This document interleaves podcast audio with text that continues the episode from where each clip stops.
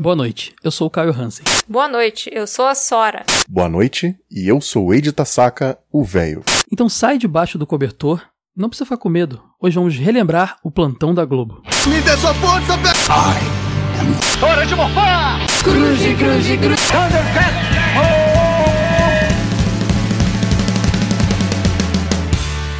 TV de Tubo Podcast.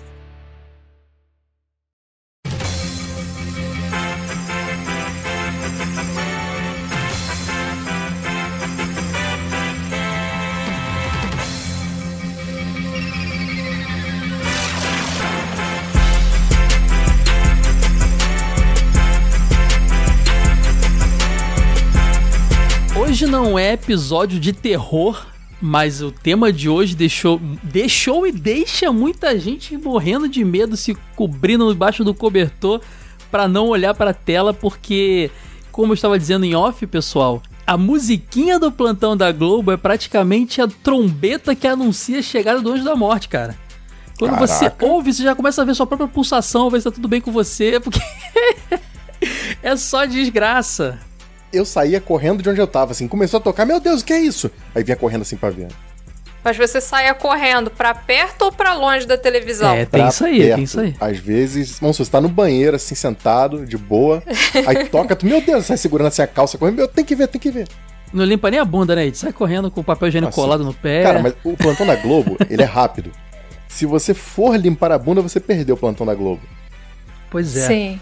Principalmente porque na época não tinha internet, né? Então, se você perdesse a notícia urgente Tinha que ali no esperar, plantão é. da Globo, você tinha que esperar ou se inteirar nas fofocas com as pessoas na rua, ou esperar sair no jornal de noite. Mas até hoje, com internet, Sora, se, é, se eu ouço, eu vou correndo pra ver o que, que é.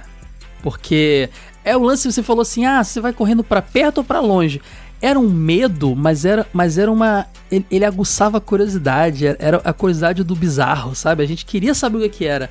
Tava com medo daquilo ali, mas queria saber o que, era. E não é bem medo, né, gente? É uma sensação de meio de, de, de desconforto, né? Tipo assim, ah, Cara, alguma coisa aconteceu. Posso sintetizar? Meu pai, ele vinha assim, ele ouvia a musiquinha e vinha assim, sei lá, enxugando um prato. Quem morreu? É, isso. Pois é. É, o- o- é muito associado à desgraça e, e eu acho que é porque o jornalismo brasileiro, mundial na verdade, né, tem essa tendência de achar que o- a desgraça ela precisa ser informada com mais urgência e sei lá, o nascimento de um bebê, de um famoso, pode esperar até o horário da, da- da- da- jornal da noite, não tem problema, sabe? Então é engraçado isso, cara. O ser humano tem essa tendência. É, é aquele, não tem aquele ditado que fala: se fosse desgraça, chegava rápido. che- Desgraça chega rápido. Não tem É, notícia ruim é a Notícia primeira que ruim, chega. é isso. É, entendeu? É Exatamente. igual aquele lance, Caio. Ligação de madrugada. O que, que é. É. ligação de madrugada? Quando alguém me liga de madrugada, eu já acordo me preparando que deu ruim, mano. Exatamente. É, cara, o pessoal fala, né? Se fosse de graça, você já saberia, né? Então fica tranquilo. Isso é verdade mesmo, cara. As, as notícias correm. Mas o plantão da Globo, a gente vai explicar a trajetória dele já já e relembrar. A graça hoje vai ser relembrar onde a gente estava, o que a gente sentiu naquele momento, quais foram os mais marcantes. Mas a gente tem que entender o que é o plantão da Globo, né? Na verdade, esse tipo de coisa sempre existiu nos veículos, de- desde do, do, do, do, do impresso, né? O famoso extra. Extra, aí lembra do garotinho que ia na rua, eles imprimiam correndo uma, uma Eu nova não lembro, leva não. Eu do não jornal. nisso aí, não. Não, já você, você, você- Ah, é, o Ed não vê filme, né, Sora? Ele não gosta de cinema. Ah, pronto, porque todo por filme isso. tem isso agora. Se eu botar agora. de Até em época, desenho né? tinha. É. Desenho animado. O garotinho lá, o jornaleiro que entregava o jornal. Você, você jogou Paperboy, que eu sei, Ed. Ele já saía já correndo e gritando extra, Tu extra. tá me dizendo que o cara do tinha- Paperboy entregava desgraça Não, é- na casa dos outros. Esse aí é, esse é mais moderno, não é isso não. Mas eu digo aqueles menininhos antigos do século XX. Não, 20 eu fui muito longe. não, é isso mesmo. velhão Sora, lá distante eu fui muito no longe, eu fui muito 20. longe. Eu falei século, né? Eu queria falar década, desculpa, gente. Por isso que eu fui tão longe. século XX acabou outro dia. Mas então, o extra, como eles chamam, ou em São Paulo, extra, né? O pessoal fala extra em São Paulo, ainda acho isso engraçado, mas tudo bem. É, é que é essa notícia urgente que sai e precisa ser divulgada antes de que tenha uma nova leva de. E os jornais impressos, quando era um jornal de muita circulação, ele tinha pelo menos duas, duas edições, né? Ele chegava no meio do dia, ele tinha uma segunda edição com coisas novas acrescidas ali.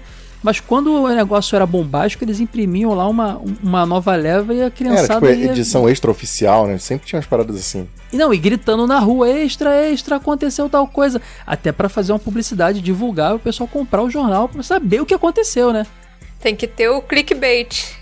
Exatamente. E esse termo é utilizado no jornalismo até hoje. É o extra, o famoso extra que se tornou. Quer ver um exemplo também? Que a própria Globo se. se... Não se baseou, porque eu acho que se baseou um pouco também, mas meio que são. são são do- da mesma época, assim.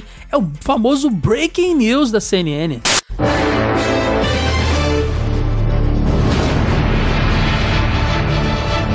Clássico. Aquela musiquinha, né? Ah, isso, isso me lembra José Simão, mano. José Simão e o nosso saudoso Ricardo Boechat, claro. Ricardo Boechat. Buemba Buemba. Buemba, buemba, e eles sempre, na hora que eles iam falar de política lá zoar a cara dos políticos, eles tinham que falar Breaking News! Porque é um clássico da CNN, né? Que é um dos veículos mais, mais, mais lembrados de referência ao jornalismo a mundo afora. E é bem parecido com aquilo. Eram, eram pílulas que entravam no ar no meio da programação da TV e que traziam alguma informação que não pode esperar para ser para ser informada, né? Não pode esperar o começo do, do jornal mais próximo da, da grade. E aí, no plantão da Globo, é... todos os canais têm plantão, na verdade, se você parar pra pensar, mas a Globo criou um padrão que Record, Band e SBT seguem, né? Uhum. Inclusive, é, o pessoal pensa que confunde muito o plantão da Globo com um programa que existiu nos anos 70, 74, estreou o Plantão Globo. Ah, eu confundo, eu confundo. Você nem sabe o que que é isso, você tá Claro zoando. que não sei, nem Tipo...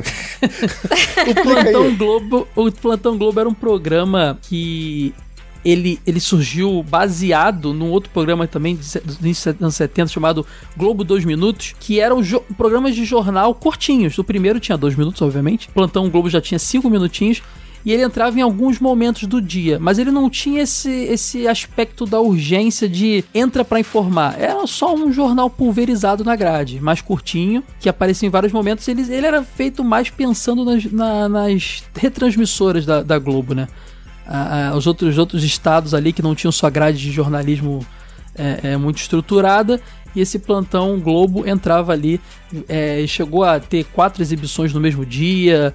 é, depois ele ficou tendo um horário fixo só à tarde para noite, até que ele se extinguiu de vez porque eles entenderam que era muito mais interessante e fácil fazer uma inserçãozinha rápida do que elaborar vários programas de jornal, né?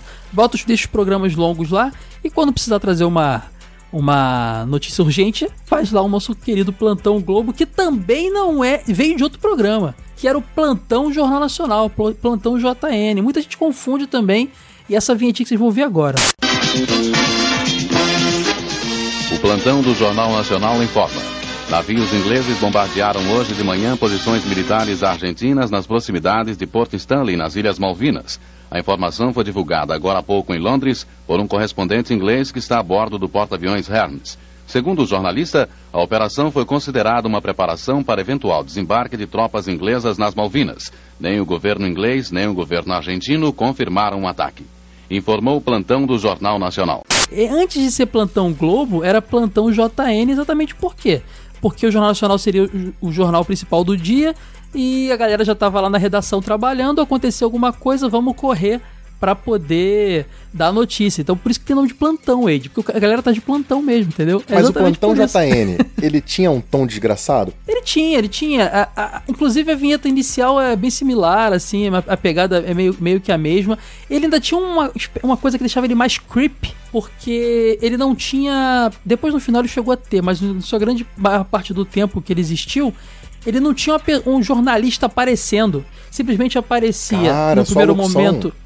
É, aparecia extra na tela, gigantesco. Depois virou plantão JN, mas antes aparecia extra. Então era um podcast da desgraça. É, aquela tela estática e o jornalista que tivesse de plantão no dia, e era isso mesmo, eles pegavam quem tava de plantão no dia, lia a matéria ali rapidinho é, é, e, e com uma vinhetinha também bem, bem bizarrinha rolando por trás. Então. É, era mais creepy até, né? Você não tinha nem a parte humanizada do negócio, era Eu simplesmente. lembro, eu lembro. Não, você não lembra aí, você não. não- Claro que eu lembro, cara, claro que eu lembro.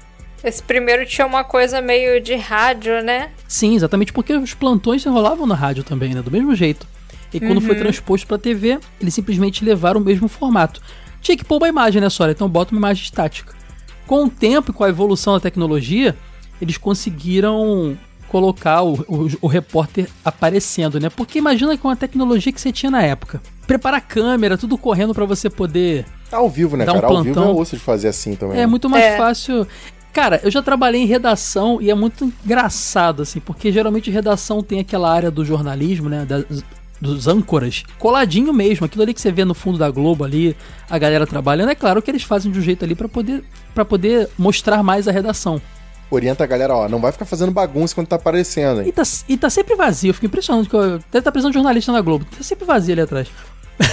Mas a redação fica coladinha e geralmente já fica tudo montado ali, aquela parte ali com as câmeras e tal, fica tudo preparado precisou fazer um plantão, pega a primeira pessoa que tá ali disponível, dá, bota no TP, aí fala, lê essa notícia aí. É isso. É, sem contar também que hoje, como nós temos celulares com câmeras que basta apertar um botão e até essa coisa dos shorts, você entra lá no Instagram, no TikTok, você consegue fazer um vídeo ali em um minuto praticamente, uma coisa super rápida, vídeo com edição, efeito, tudo mais. É, com tudo isso, é difícil a gente pensar no quanto era complicado antigamente fazer filmagens. Então, provavelmente o processo de filmar e jogar para TV não era tão simples, né? Pois Pode é. Por isso, talvez começou com essa coisa de fazer só as notícias em versão em áudio. Esse ponto que a senhora tocou, Caio, inclusive é, hum. é a razão do meu distanciamento do plantão da Globo. Porque hoje em dia você tá sentado ali e eu sei tudo pelo Twitter, cara. Quantos anos deve ter que eu não vejo um plantão na Globo, tá ligado? Hoje acontece uma coisa, tá nos trending topics. Exato, é, é a velocidade Eu nem tô com a TV ligada mais para poder ser pego de surpresa, na verdade, né? Eu tô sempre com a TV desligada. Cara, o último plantão da Globo que eu lembro de ter visto mesmo assim, tava assistindo TV, e é porque meus horários são estranhos, foi aquele lance do voo da Chapecoense. Agora são 4 horas 10 minutos, horário de verão. Estamos interrompendo a programação com uma informação preocupante e importante demais.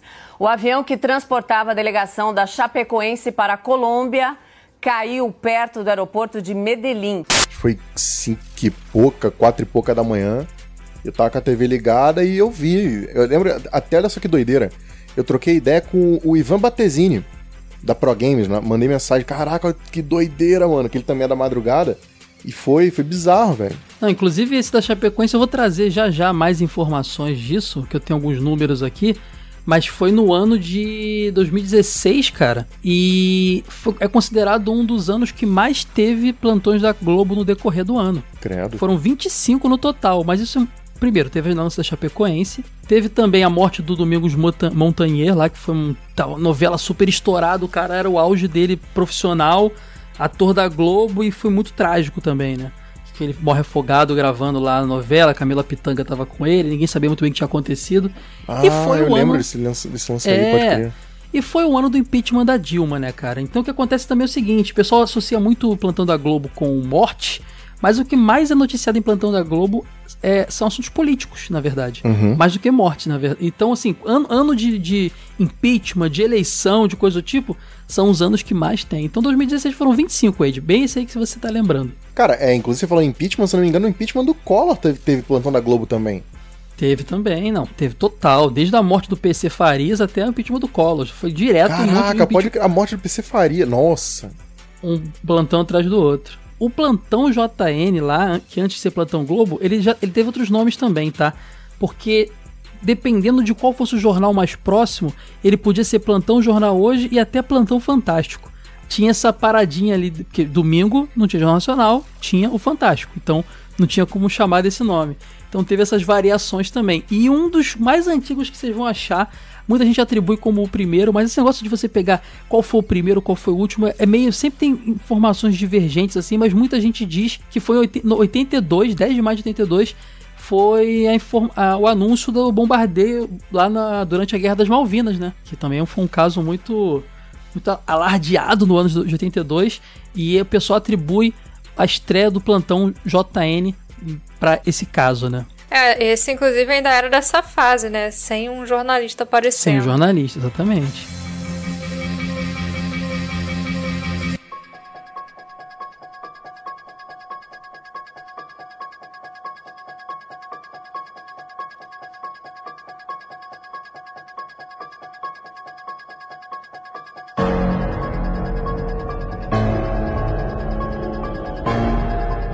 Você está ouvindo o TV de Tubo Podcast. A gente já começou, já deu uma queimada aí de, de, de na largada. E vamos falar do, do, próprio plantão da Globo, porque depois, gente, foi em 91 que o plantão da Globo surgiu, em maio, cara. E a notícia foi aqueles bombardeios extremistas lá que vitimou o ex-primeiro-ministro da Índia, o Rajiv Gandhi, cara. Esse é o considerado aí por muitos como o primeiro plantão da Globo. O último plantão JN foi em abril de 91, um mêsinho antes, é, a prisão do Maradona. E no mês seguinte já estava o plantão da Globo aí anunciando a morte do Rajiv Gandhi, que provavelmente a galera estava trabalhando nos bastidores, né? Porque o plantão da Globo já veio todo conceitual. Ele tinha uma vinheta feita lá pelo pelo Hans Donner, o João Nabuco lá, que era um, um, músico lá, compositor, que participou de um concurso interno da Globo, fez a famosa musiquinha que vocês já ouviram pra caramba nesse episódio. Então, assim, eu imagino que quando anunciaram a prisão do Maradona, eles já estavam trabalhando nisso bastante, né, pra idealizar. O Hans Donner, a gente vai ter que falar mais dele aqui um dia, gente, ele é muito importante pra Globo, porque Cara, o Hans Donner rende um episódio inteiro sozinho. É, Verdade. Ele, ele que definiu uma identidade visual que hoje muita gente acha brega, mas não era de verdade, pro canal, porque antes a Globo era muito louca, assim, ela tinha um símbolo já de Globo, mas era diferente e ela não tinha um padrão sonoro. Cara, ele, ele, ele, ele, chegou até a definir é, família de fontes, Ed. Tudo, era com a mesma fonte, sabe? Tinha um manual bem definido da marca da Globo, assim. E foi bem nesse período aí que ele tava reformulando também o plantão da Globo. Muito legal. E o que ele fez ali. A tri... engraçado que eu achei que fosse mais antigo. Eu tenho 33 anos. Então, é, o plantão da Globo é mais jovem do que eu. Mas não tão mais jovem. E assim, eu achei engraçado. Eu jurava que ele era mais antigo. É, nesse formato. Mas assim, qual que é o primeiro que você tem lembrança? Lembrança nítida, não de pesquisa, de vídeo que você viu. Você lá, molequinho, lembrou assim: caraca, que isso? Cara, eu acho que foi. É, em 92, o assassinato da Daniela Pérez, cara. Novas informações sobre a morte da atriz Daniela Pérez, a Yasmin da novela das oito. O corpo da atriz foi encontrado esta madrugada tinha três facadas e estava num matagal ao lado da Avenida das Américas, na Barra da Tijuca, zona oeste do Rio. A polícia já prendeu um suspeito do assassinato da atriz Daniela Pérez. É o ator Guilherme Pádua, que faz o papel de Bira, namorado da personagem Yasmin na novela de Corpo e Alma. O ator foi preso às 7 horas da manhã em casa em Copacabana. Um advogado que passou pelo local do crime viu o carro do ator estacionado atrás do carro de Daniela Pérez. Achou tudo muito estranho e informou a polícia. O ator nega que tenha cometido o crime, mas está com um arranhão no braço, o que demonstra que participou de uma luta corporal. O ator Guilherme Pádua está preso na delegacia da Barra da Tijuca, na zona oeste do Rio. Caraca, eu lembro da história, mas não lembro do plantão. Daniela Pérez foi um caso bem, bem alardeado também, porque mesma coisa, tava uma novela no ar, ela era namoradinha do Brasil, filha da. Da, da Glória Pérez. Tinha, tinha até aquela musiquinha lá, I Wish Upon a Star. Lembra? Que, que é. É, não, a trilha sonora da novela bombando e ela tá. E quem matou ela foi o Guilherme de Pádua, que era o par romântico dela, cara. Seria o mesmo. Olha, olha, eu vou te falar uma parada, um comparativo meio esdrúxulo. Mas a gente viveu muito a febre da Babalu e do Raí, lembra? Na 4x4. Sim, claro. Imagina uhum. se o uhum. ator, o ator que faz o Raí mata a Babalu do nada. Porque eles eram um casal perfeito. Não, vida real, eles, no caso aqui, a Daniela Pérez não tinha. Não, ficção, até onde você sabe, ficção. não é, mas assim, era o casal que saía estampando capa de revista e tudo mais. Então eu lembro. E foi o mesmo ano da renúncia do Collor também, né? Que não chegou a consumar o impeachment. E sabe o que é mais doido? Foi, foi muito próximo as datas um do outro, sabe? Da, do, eu, é, eu é, acho muito irônico quando isso acontece. Às vezes a gente fica um período imenso sem ter um plantão da Globo. E às vezes no mesmo dia você tem do, ou na mesma semana dois eventos nos acontecendo juntos, sabe? Ou no mesmo ano, assim. É muito engraçado isso. É, eu só fui começar a reparar na existência desse plantão quando aconteceu a morte do Ayrton Senna. E atenção, atenção! O repórter Roberto Cabrini fala neste momento via telefônica diretamente do Hospital Maggiore de Bolonha. Cabrini. É tua! Neste momento, a médica Maria Tereza Fiandre comunica a todos os jornalistas aqui do Hospital Maggiore de Bolonha que Ayrton Senna da Silva está morto. Morreu Ayrton Senna da Silva no comunicado oficial do Hospital Maggiore de Bolonha. Morreu Ayrton Senna da Silva. Uma notícia que a gente nunca gostaria de dar. Morreu Ayrton Senna da Silva. 94. 94 que inclusive foi ano de Copa do Mundo, de Tetra. Engraçado que nesse ano aí, uh, dias antes da morte do Senna, já teve um outro plantão da Globo que foi o acidente do, do Rubinho Barrichello, que teve um acidente sério Não, em Um dia antes, Caio, no treino da mesma corrida que o Ayrton Senna morreu, teve o acidente do, do Ratzenberg, né? na, mesma, na mesma curva que ele morreu. Era por isso que ele tava ah, é. tenso, cara. Uma semana antes, sei lá, alguns dias antes, Rubinho quase morre, depois esse cara morre e depois deu, deu no que deu, assim. Então, Fórmula 1 tava bem, bem zicada naquele época. Ele era muito, muita loucura ali em Imola, né, cara? Muita... Tô meio tenso, cara. Eu tô ficando meio sem ar nesse episódio, cara. Eu tô um pouco incomodado. Vamos falar de alegria. Tem alguma coisa boa para falar, assim, feliz? Algum é plantão difícil, decente? Ed, difícil. Como eu falei, é, o, o, o plantão da Globo... O jornalismo entende que a, a desgraça é mais urgente, cara eu posso falar para você da ovelha Dolly, né? Os cientistas que conseguiram a cópia perfeita de uma ovelha garantem vai ser possível fazer a mesma coisa com o ser humano. A ovelha Dolly eu nunca vou esquecer também que quando foi finalmente conseguiram clonar um ser vivo, que foi uma ovelha, foi a Dolly, é, o mundo parou, o Brasil parou para falar da clonagem da ovelha, cara. Feitos científicos não são tão valorizados pela mídia, mas esse aí eu lembro que deu o que falar. Até mesmo porque é uma coisa que assusta as pessoas a possibilidade de um clone, né? Você é. pensar que um dia vão poder clonar as pessoas é um assunto aí que rende Foi muito o que debate. Eu, eu achei que era isso. Falei, caraca, vão me clonar, mano. Liberou geral, é isso. é, todo mundo achou que daqui, dali em diante todo mundo ia ser clonado e nunca mais falou do assunto, né? Mas tem uma questão ética envolvendo. Inclusive teve a novela O Clone, zoeira, zoeira. É, a novela O Clone foi muito estimulada pelo lance da Dolly. Ô, Ed, plano real. Plano real é uma notícia boa também que rolou. Eu lembro pra, que parou Pra mim não foi, pra... pra... mim não foi. Alto Por lá. Quê? Quando entrou o plano real, eu tava internado. Que isso, Ed? Eu tinha passado muito mal. Quando era mulher que eu passava mal direto internado. E por que, que eu lembro disso? Porque na manhã do dia que estreou o real, primeiro dia de circulação da moeda, meu pai me levou um real no hospital. Foi lá e chegou aqui ó, pra você, ó. Aí me levou uma notinha verdinha aqui pra você, ó, de presente, um real. Você associa com a desgraça que você viveu no, então, né? Você lembra, olha pro, pra nota. Sorte que a nota de um real parou de circular, né, Ed? Teu trauma ficou resolvido. Cara, mas você sabe que um real Ó, isso nunca será esquecido. Valia 2.750 cruzeiros reais, não era isso? 2.750. Não sei, você lembra disso? E eu isso... não lembro. Ah, pesquisa aí. E isso era dinheiro pra chuchu, velho. 2.750 cruzeiros reais dá para você ir nas lojas brasileiras aí no Rio de Janeiro comprar um estojo, uma caneta, um lápis, um liquid paper e um durex, mano. Dá pra fazer a festa. E o plano real foi 94 também. Tem essa curiosidade aí que 94 também teve coisa pra caramba. Inclusive, em 94 é, tem um outro recorde aí de mais plantões no mesmo dia. Primeiro de maio de 94, dia do trabalho. Tivemos nove plantões da Globo. Ah, esse foi o do, Ar é, Ayrton Senna, né? Foi por causa do Ayrton Senna, e porque a gente sabe que foi. mexeu com o Brasil inteiro. E a notícia do falecimento dele foi meio que dado a, aos poucos, né? Todo mundo sabe que aconteceu, foi fulminante, foi na hora. Mas, é, mas a imprensa a segurou. Esperança, né? Ah, não, a imprensa segurou muito a informação, porque eles não sabiam como dar aquela mas informação. Mas eu vi, cara, né? recentemente, eu não lembro qual era o jornalista, mas ele falou que era meio que assim, ele, ele tava na porta do hospital e, cara, só tinha um orelhão na Pensa, só tinha um orelhão uhum. na porta do hospital e jornalista do mundo inteiro querendo dar notícia para suas próprias redações. É, então, porque era assim. Exato, era assim, não tinha, tinha que ligar para dar notícia. Então os caras tinham que ir no, no orelhão ligar pra redação, ó, aconteceu isso, isso e isso.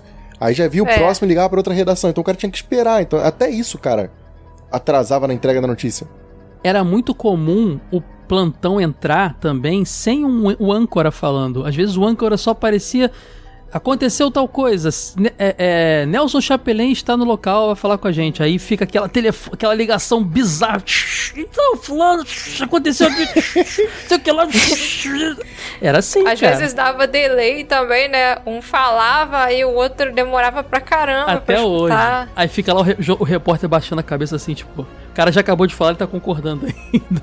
Isso é, é a coisa mais tipo constrangedora isso. da televisão, cara. Eles não resolvem esse negócio, é impressionante. Cara, é isso ou então, vamos ver agora as imagens. E aí você fica olhando pra cara da pessoa assim, a pessoa constrangida e não tem imagem nenhuma. Sim, aí às vezes a, a pessoa fica até meio com cara de paisagem, assim, parado, esperando começar as imagens. É meio, é meio decepcionante. Quando, quando repara que não vai começar a falar, é, tivemos um pequeno problema técnico aqui.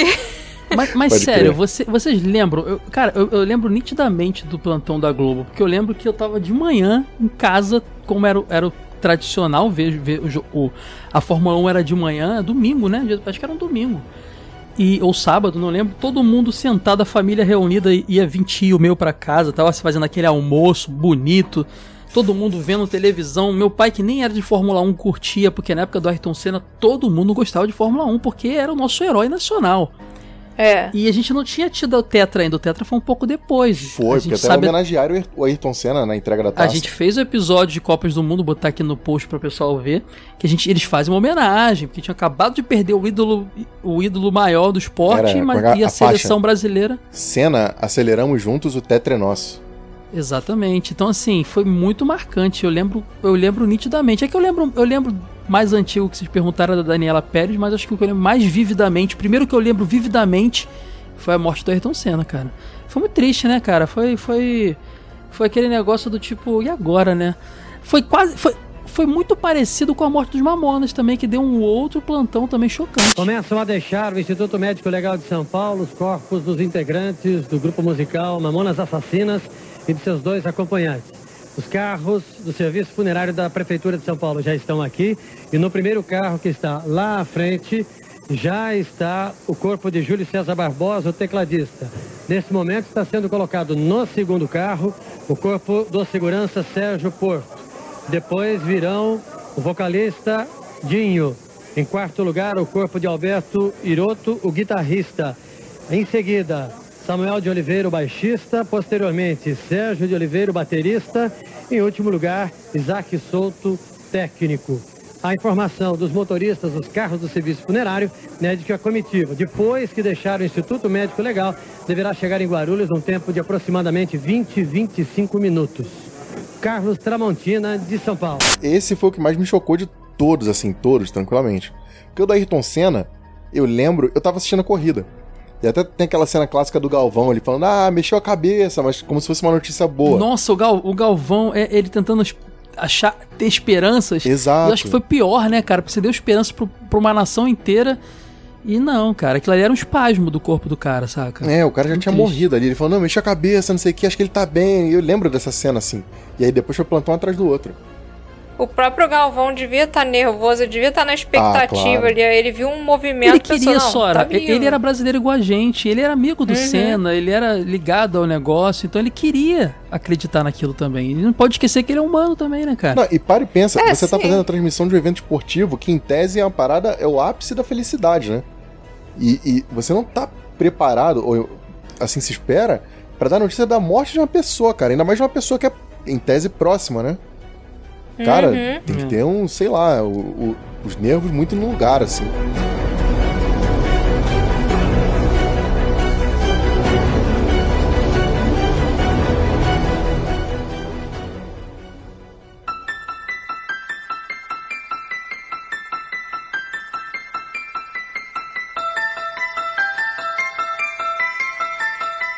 Tu falou dos Mamonas? Esse eu estava no banheiro. Esse... É por isso você fez aquela referência. Exato, exato. Foi isso que aconteceu. Meu pai bateu na porta, Eide. Notícia... Tava cortando o rabo do macaco, Eide. É isso que você tá fazendo. Pô, cara, ou, ou, ou, era isso. É, era isso, era isso. Eu tinha nove anos, era isso. Eide. Então era, era o rabo do, do sagui, não era macaco. É, era pequeno macaco. Notícia ruim, cara. Vem aí, vem aí. Aí eu saí do banheiro assim, meio que levantando a calça. que foi, pai? Aí eu vi e comecei a chorar, cara. Foi brutal. Pode Nossa, e eles estavam muito no auge. Uh, as crianças brasileiras, especialmente, amavam os Mamonas Assassinas. Foi uma coisa que pegou todo mundo muito de surpresa. Cara, eles iam semana. semana Cara, tem que ter episódio de Mamonas Assassinas de TV de tubo. Tem eles iam uma semana no Faustão e uma no Gugu, cara. Era um negócio muito bizarro, cara. Não, e ele acho que é, é, mexeu muito com a gente também, porque o Senna mexia com a gente no lance da esperança, da batalha, batalha do esportista. Brasil não é esse país detonado que a gente dizem, a gente tá, somos os melhores na Fórmula 1 e tal. Porém, os Mamonas tinham um lance que era um lance mais próximo da criança, né? Porque eles, mesmo uhum. com aquelas bobajadas que eles falavam até até politicamente entendia, correto. É, o público infantil deles era enorme e eles tinham um jeito criança de ser, né? Você lembra, eles no Gugu lá, zoando o dando tapa na cabeça, dando cuecão, era o tempo inteiro assim. Então, assim, eu acho que as pessoas meio que viam a, a morte deles, ainda mais tão trágica, como, como uma morte de crianças, sabe? Como, igual quando tem o falecimento de criança, você fala, nossa, tão jovem, não merecia. Porque eles eram muito inocentes, assim, sabe? E é. então, assim, é triste quando é, é, é, a perda da alegria. Que me lembra muito, sabe o que também? Dois outros, outro, outros plantões que eu tenho uma memória um pouco menos, que é o do Zacarias, e o do, mas o do Mussum eu lembro bastante. Que também, cara, mexeram comigo pra caramba. Perder os dois foi muito triste, cara. Morre no Rio o humorista Mauro Gonçalves, o Zacarias dos Trapalhões. Zacarias estava com 55 anos e trabalhava na Rede Globo desde 1976, ao lado dos companheiros Renato Aragão, Dedé Santana e Mussum. Zacarias vai ser enterrado amanhã na cidade onde nasceu, Sete Lagoas, interior de Minas Gerais. O homem que deu alegria a milhões de crianças deixa o Brasil um pouco mais triste. Foi enterrado no final da tarde, em São Paulo, o humorista Mussum, dos Trapalhões. Ele tinha 53 anos. Há duas semanas, Mussum foi submetido a um transplante. O coração aguentou firme, mas depois da cirurgia, ele teve uma série de complicações e morreu de madrugada. O do Mussum, o do Zacarias eu não lembro. O do Zacarias eu acho que minha mãe contou. E eu fiquei também eu não muito sei triste. se eu lembro ou se eu tenho a falsa memória, porque de tanto que falavam, falavam, falavam, quando eu fui ver no YouTube eu falei, pô, lembrei disso aí, sabe? Mas não, talvez eu não esteja lembrando de verdade. Eu criei essa falsa memória de tanto que eu ouvi falar. Mas o Mussum eu lembro, eu lembro, eu lembro muito da cena do velório do Mussum. Com os dois em volta do caixão, sabe? É muito triste. É, esse, esse foi triste, cara. Esse foi triste, porque até porque marcou meio que o fim do programa, né? Sim, não é, é. Não, é, o Mussum foi pá de, pá de cal, né? Porque quando o Zacarias faleceu, eles tiveram uma guinada em trio. Aí teve aquela, aquela fase dos trapalhões com o Trapotel, que eles começaram. Aí, o, ah, teve aquele o, lance da Fazenda, Fazenda dos Trapalhões é, lá. O Tião Macalé. O, o Tião Macalé aparecendo mais, Vera Verão aparecendo mais, os secundários, Sargento Pincel tendo mais destaque, entendeu? Era, virou uma trupe maior. Foi quando os Trapalhões foi pro horário do. Foi segunda-feira passou a ser segunda a sexta no horário do almoço. Foi uma revigorada boa. Mas depois do Mussum, acabou, cara.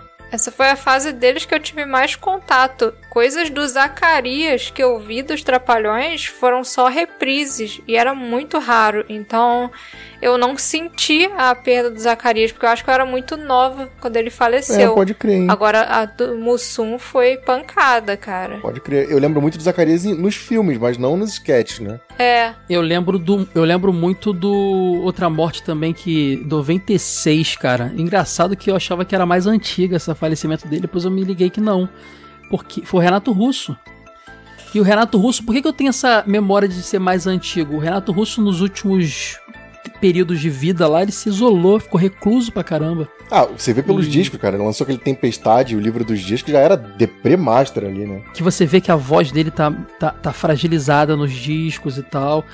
E, inclusive, é até por isso que você tem diversas fotos do Cazuza fase terminal, mas não tem nenhuma do Renato Russo. Você não acha foto do Renato Russo em fase terminal.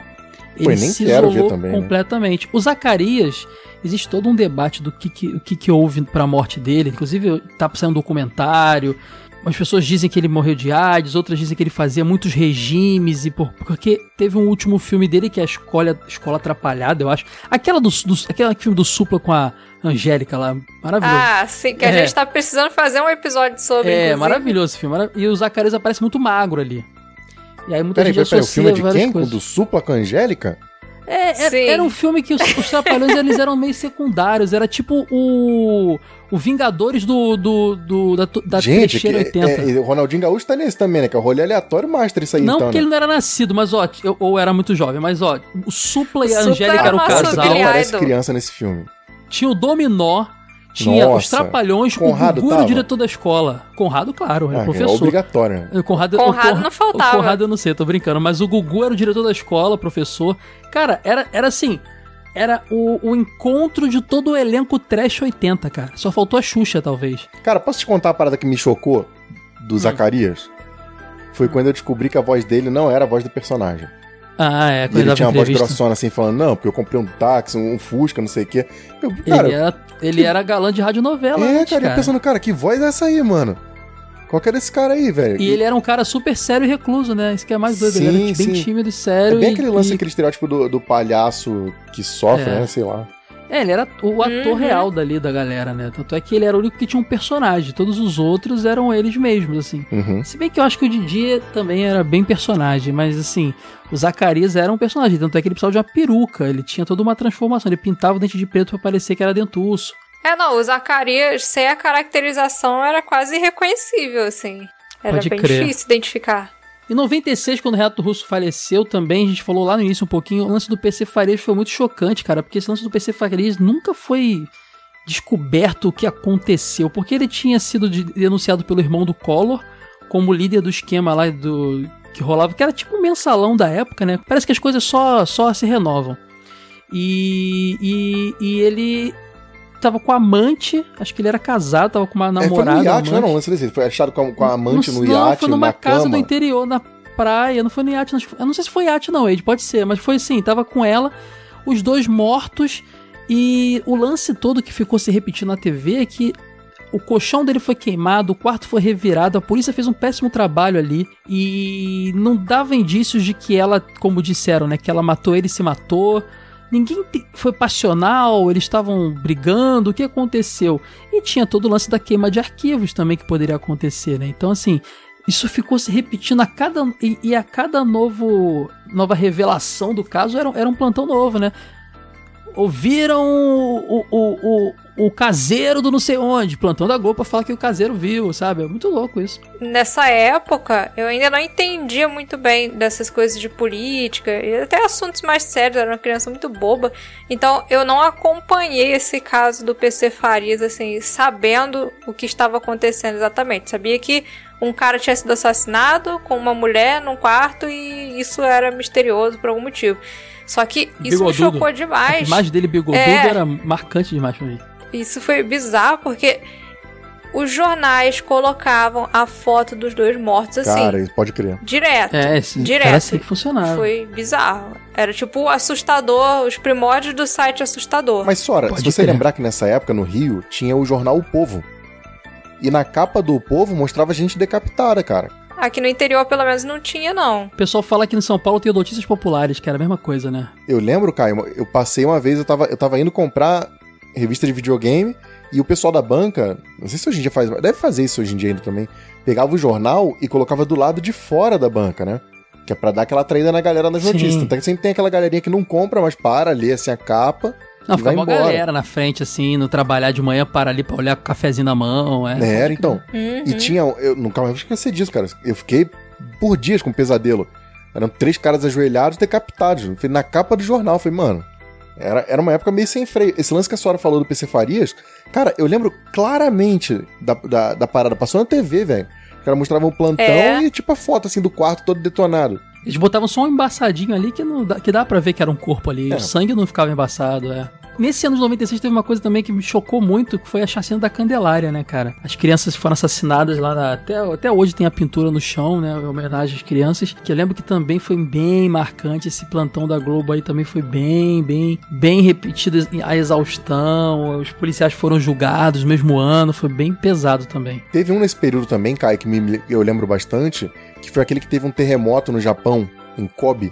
Uhum. Que foi um terremoto poderosíssimo, morreu muita gente e tal. Eu lembro porque eu tinha família no Japão na época. E a gente já ficou meio Pode que crer. desesperado, tipo, como conseguir notícias de uma pessoa que tá no Japão para saber se tá tudo bem com ela depois de um terremoto, sabe? Foi meio meio punk. Pode crer. Eu lembrei de um bonzinho aqui em 97, Ed. Você quer notícias boas? Quando o Guga ganhou a Roland Garros, a Ah, Roland maneiro, Garros hein? teve, teve. E tipo assim, foi quando eu descobri que tinha brasileiro jogando tênis, cara. Porque até então eu não sabia, não.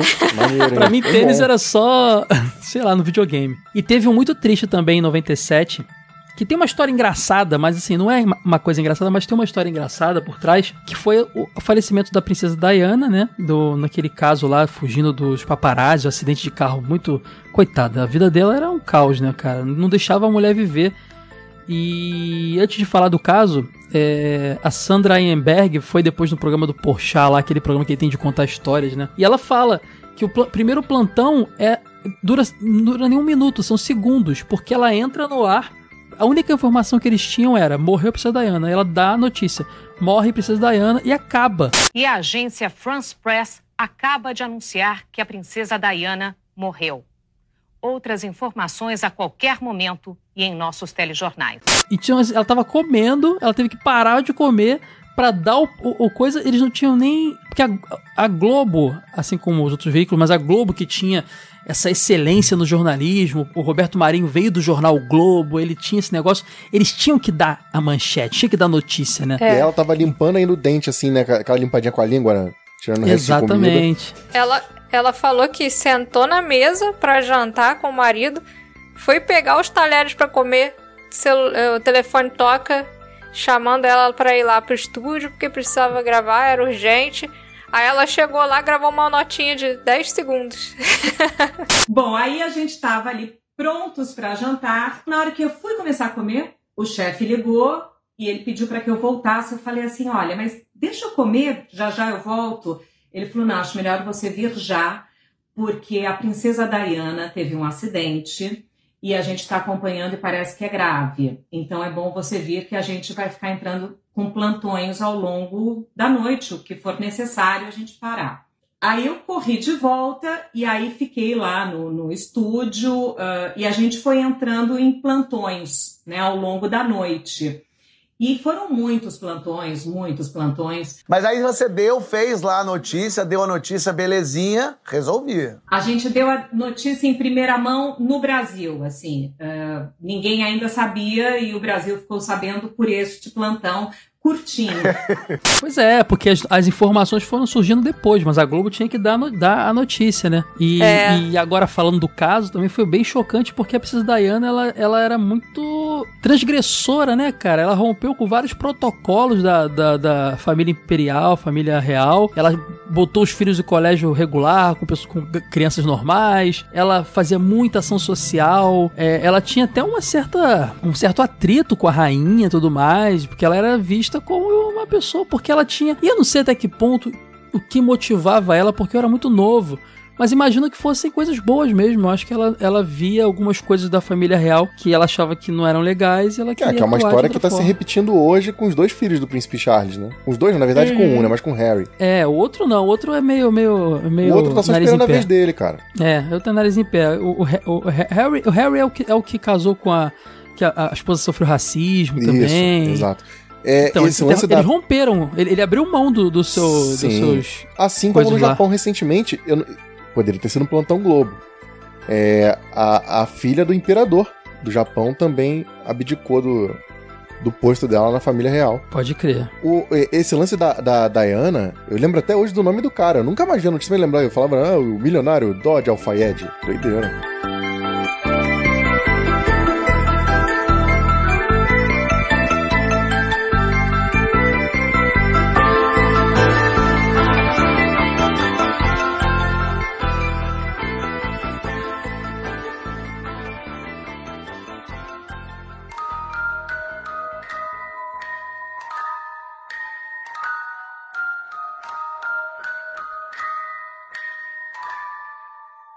TV de Tubo Podcast. Cara, eu lembrei agora de um outro, cara, que foi, do de 97, foi bem marcante, porque o sertanejo dos anos 90 era, assim como é hoje de novo, engraçado, né? As coisas voltam.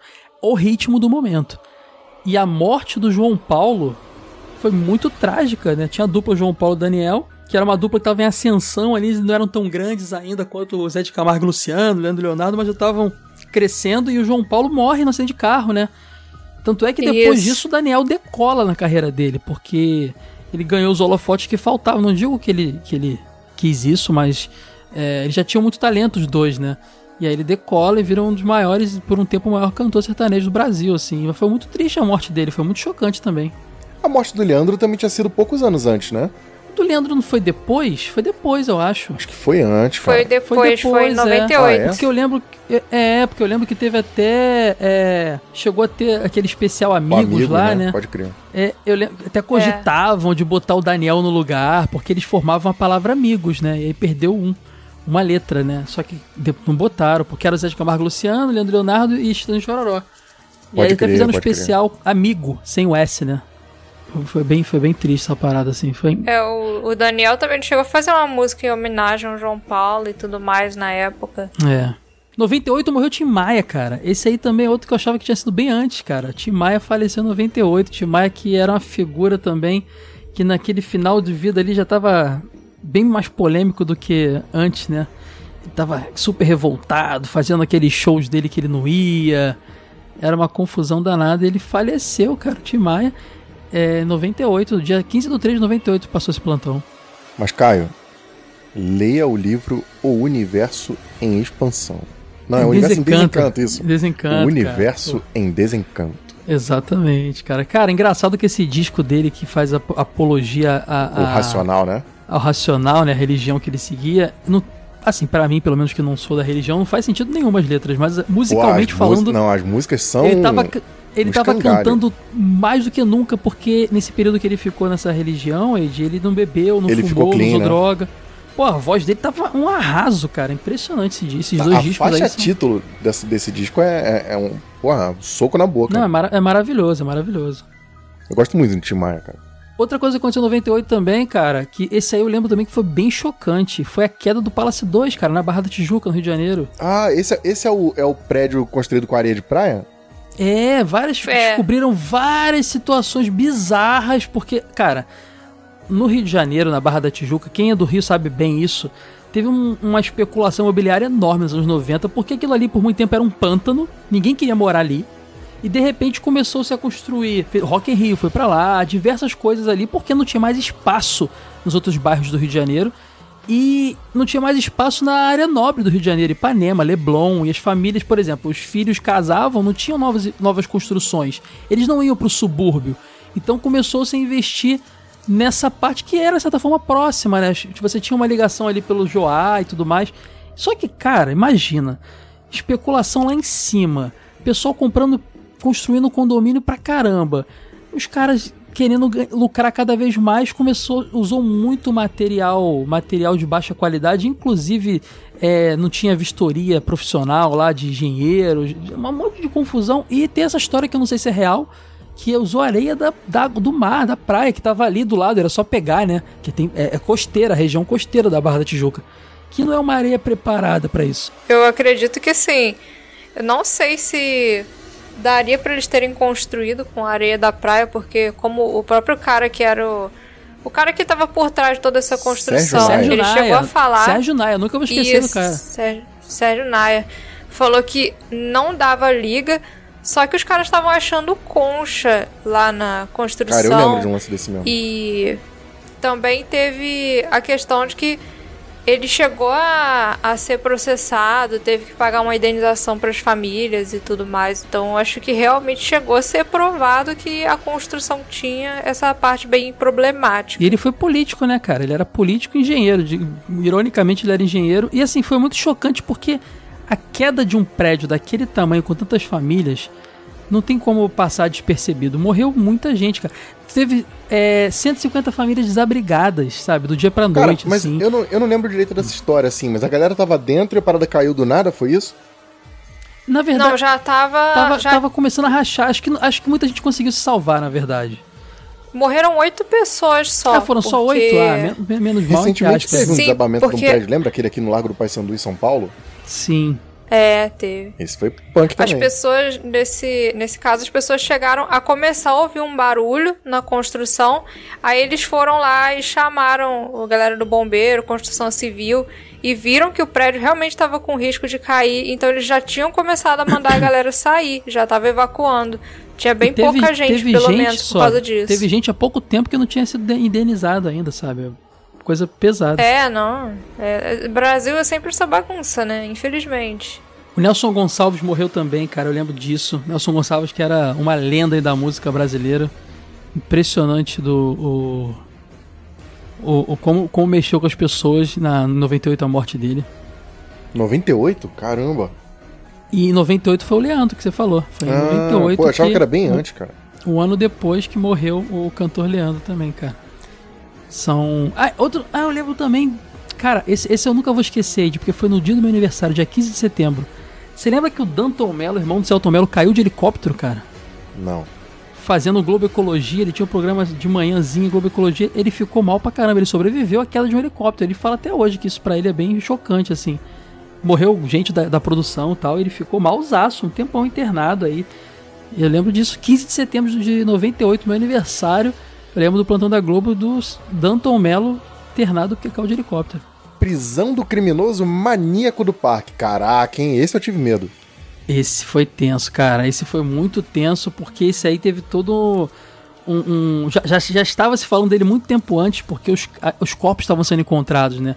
Foi o primeiro serial killer que eu, vi, que eu soube que existia serial killer. Fora de filme, né? Ah, não tinha Gringo. aquele bandido da luz vermelha também? Sim, mas, mas isso eu, eu, eu, eu ouvi histórias do meu pai.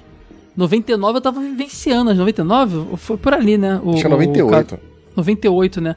tava vivenciando essa parada, então é muito doido, cara. E o chupacabra, tu vivenciou também, mano? Chupacabra não, já é mais no interior. Aqui não, aqui, aqui, aqui, tinha outros perigos Pô, mas maiores. Tu não lembra que saía no drogas. jornal, cara? Porque eu lembro que eu tinha medo. Mesmo ah, vivenciei pela mídia. Se você tivesse perguntado se eu tinha visto chupacabra, pessoalmente. Não, pô, aí já não, já chupacabra. chupacabra.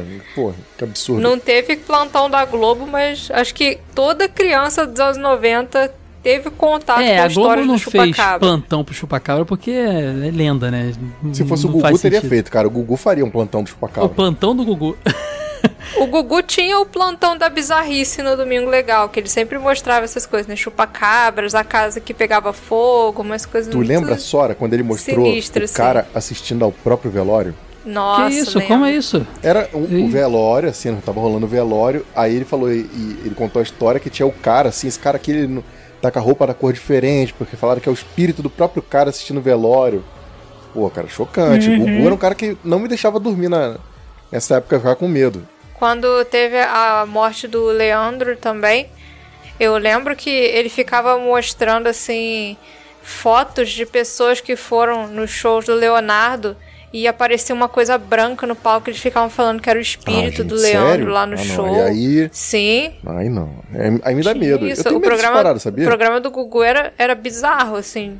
Tinha umas coisas muito assustadoras. Mas tinha um caso em 98 também que foi muito chocante, cara, que foi o sequestro do Wellington Camargo, o irmão do Zé de Camargo e Luciano, lembra que era cadeirante? Teve plantão esse? Uhum. Cara, teve, porque esse aí foi um caso. Pô, eles eram o auge, né? O Zé de Camargo e Luciano, o maior duplo do Brasil naquele momento, sertaneja ele foi sequestrado e todo o todo o desenrolar das negociações foi televisionado. O Ratinho foi no programa dele, desafiou os, bandi os bandidos, aí ele pediu desculpa depois. Cara, depois que o Ratinho provocou os bandidos, eles mandaram a prova que o cara tava vivo, cortaram a orelha, foi só na televisão, cortaram a orelha do, do Wellington Camargo e mandaram. E eles receberam lá a orelha do cara e filmaram a orelha cortada, sabe? foi bem, bem chocante, bem doido. No Caraca, final eu não foi. lembro nada disso aí, não, mano. Cara, eu lembro porque isso foi muito chocante, porque foi a primeira vez que, a gente, que eu vi uma coisa que eu via só em filme, que era todo o processo de negociação, de sequestro e tal, porque foi televisionado o negócio. Foi muito triste. Isso me lembra até um caso, pulando um pouco pra frente, vocês lembram do caso da Eloá? Aquela menina que foi feita de refém dentro de casa em São Paulo pelo namorado? E a, a, imprensa ficava lá, olha lá, ele apareceu na janela. A imprensa ligou a, a aquela mulher, Sônia Abrão, ligou e conseguiu falar com o bandido lá dentro. Toda a interferência da mídia só deixou ele mais agitado e ele no final matou ela, cara, a garota. E, tipo, não era pra, pra imprensa estar tá interferindo tanto naquilo ali. Então, assim, é bem, bem complicado esses casos aí. Muito, a televisão, ela, ela, ela, ela pode informar, mas a, a corrida pela audiência pode complicar muitas coisas também em casos assim, sabe? Uhum, esse caso aí foi vergonhoso, assim, a, a, atitude da imprensa, da polícia e tudo mais foi terrível. É, o lance do Wellington Camargo, inclusive, foi 98 99, porque foi no fim do ano, só acabou em março, cara. Olha só quanto tempo que demorou. O cara ficou sequestrado muito, muitos meses, assim, foi bem doido isso, cara, bem doido. Ah, outra, outro caso aqui bizarro que eu lembro claramente, já que falamos de Chacina da Candelária lá atrás, 2000 teve o, o, sequestro do ônibus 174, cara, que também a, a gente ficava o dia inteiro. Cara, era assim, plantão da Globo. Tinha uns plantões da Globo que ficavam no ar, né? Ele vinha para dar notícia e não ia embora. Tipo, tava passando sessão da tarde à tarde, acabou, não vai ter, a exibição do, do esse, filme esse de hoje vai continuar do amanhã. que ficou lá no Jardim Botânico? Isso, e o, o, o, o, o criminoso que fez tudo isso, ele era um dos meninos sobreviventes do Jacinto da Candelária. Então, assim, os traumas só, só, só pioram a pessoa, cara. O cara era, tem toda uma história que ele era um dos meninos que sobreviveu ao Jacinto da Candelária. E hoje ele tava lá, hoje não, em 2000, né? Ele fez uma pessoa, fez um ônibus de refém, no final ficou ele e uma mulher só, e no final ela, fale, é, ela morre, né? Infelizmente. E era muito chocante, porque ficava passando o dia inteiro aquilo na TV e ele tava fazendo ela de refém e ela escrevia com batom no vidro do, da janela do, do ônibus o que, que ele queria que a, a, polícia soubesse e foi impressionante porque ela tinha que escrever de trás para frente para poder ser lido do outro lado e ela fez muito bem isso, cara. E, e sim, era muito estranho. Tudo era muito estranho nesse caso, sabe? Cara, eu, eu tenho uma lembrança. Você tá falando aí, eu tava meio que dando uma viajada, porque eu tenho uma lembrança nítida de onde eu tava quando isso aconteceu, mas eu não lembrava do desfecho desse caso. Caraca. É, 2000 já, tava, 2000 já tava grandinho. Tanto cara, é que tem 2001, mais de 20 anos, que doideira. No ano seguinte, Ed, vem o plantão da Globo mais marcante da história para mim, que é o atentado das Torres Gêmeas. Você está vendo aí agora imagens ao vivo de Nova York das chamadas Torres Gêmeas do World Trade Center, no sul da ilha de Manhattan. A informação é de que um jato comercial, não se sabe ainda se de passageiros ou de carga, se chocou com as torres do World Trade Center.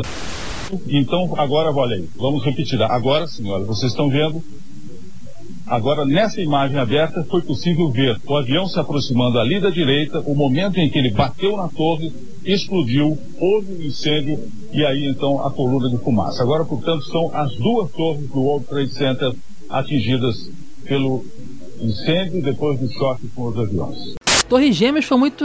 Até hoje tem uma, uma, um debate aí na internet que diz que o plantão veio na hora que o Goku ia virar Super Saiyajin 3 lá no programa lá da, sei lá, se era Bambu Luar, se era TV Globinho, acho que era TV Globinho em 2001, não sei. Mas a verdade é que foi provado aí, fizeram pesquisas, pegaram grade de, de programação, não tava passando Dragon Ball Z na hora. Essa, essa, essa fase do Goku Super Saiyajin 3 ainda não tinha chegado. Pela, pelos cálculos do pessoal, o horário que aconteceu de manhã era. Tava passando aquela sketch da garrafinha. Você lembra da garrafinha? Só garrafinha, pode crer. Sim. uma fantochezinha, então. Lembro. Então, é, pelo, pelos cálculos do pessoal ali do horário, não era Dragon Ball Z que tava passando, mas. Onde você tava, Caio, nesse, nesse momento, assim, você lembra? Lembro. Eu tava na escola. Também. Eu tava na escola, estudava de manhã, e eu nunca vou esquecer da cena, porque eu tava tendo aula de inglês. E sabe aquele negócio das informações que vem pela metade, telefone sem fio e tal? O diretor da escola tá vendo de sala em sala, ou ele tava passando e era amigo da professora, eu não sei. Eu sei que ele chegou, Daisy, Daisy, depois vem aqui na sala ver, ver a televisão. Explodir a Casa Branca. Ele falou isso, cara. E eu, cara, acho que uma das poucas crianças que sabia o que era Casa Branca, porque eu via muito filme, eu falei, caraca, mataram o presidente dos Estados Unidos. E não foi isso. Provavelmente também tinha muitos, muitas informações perdidas, porque é, caiu a Torre Gêmeas, aí também teve um ataque no Pentágono e parece que teve um ônibus que um ônibus, ó, um avião que foi que ia para Casa Branca, mas conseguiram jogar no milharal. Não tem uma história dessa, Sora? Você já, tem, já na Pensilvânia. Sobre... É, entendeu? Conseguiram os tripulantes parece que, que renderam lá o, o, os terroristas. Então assim, talvez o cara tenha entendido tudo errado, não sei. Eu sei que eu cheguei em casa, Ed. Eu não, eu não lembro se eu cheguei em casa e vi a segunda torre caindo. Ou acho, acho que não, porque acho que foi muito próximo um do outro. Foi uma hora eu e pouco de diferença. Teve uma hora e pouca de uma torre para outra?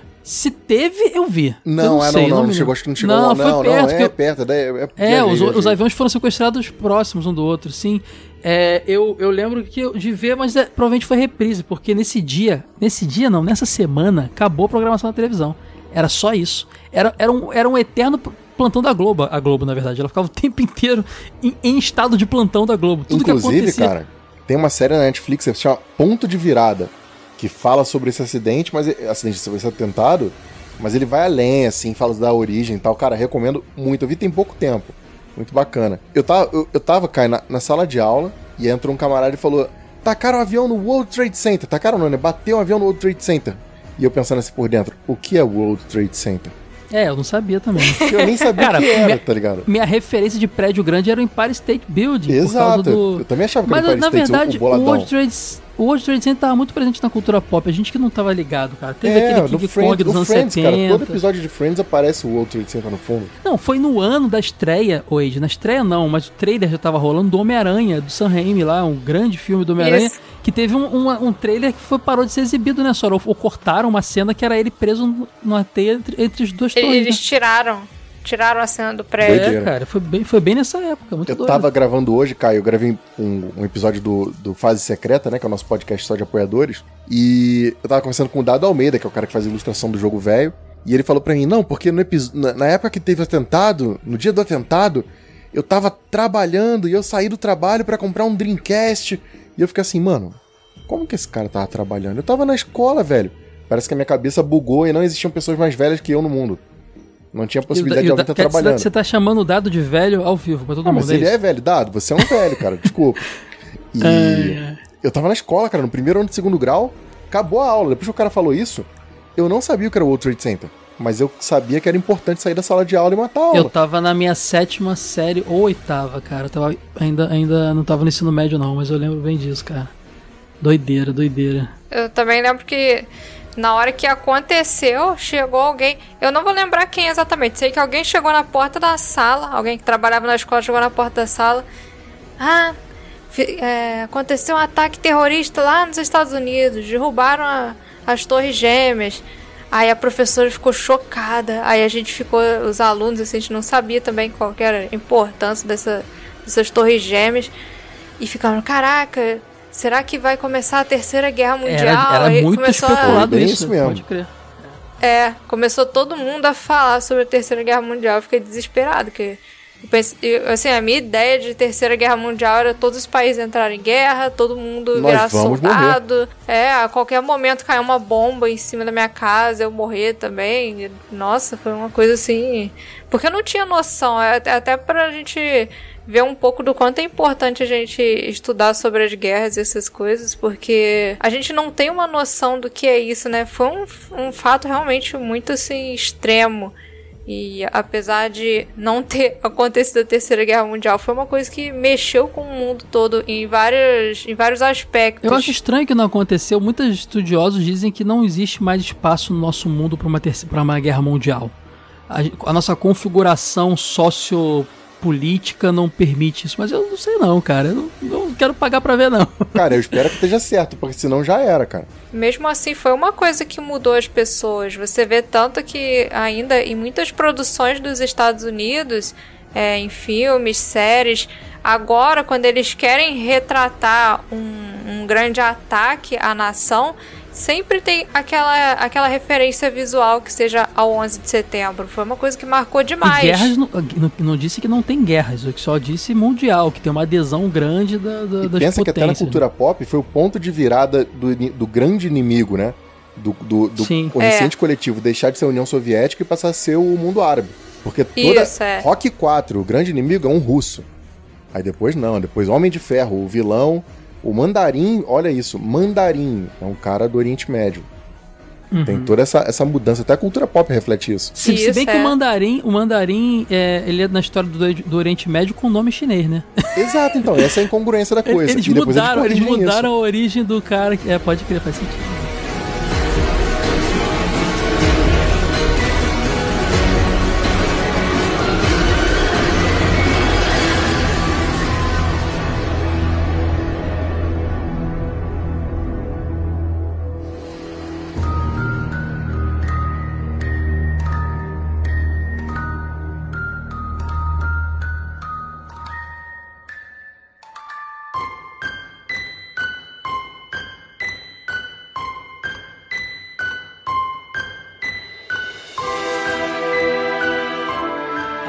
2001, não posso esquecer desse de que isso aí foi marcante, porque foi a primeira vez que eu vi o Silvio Santos na Globo, cara.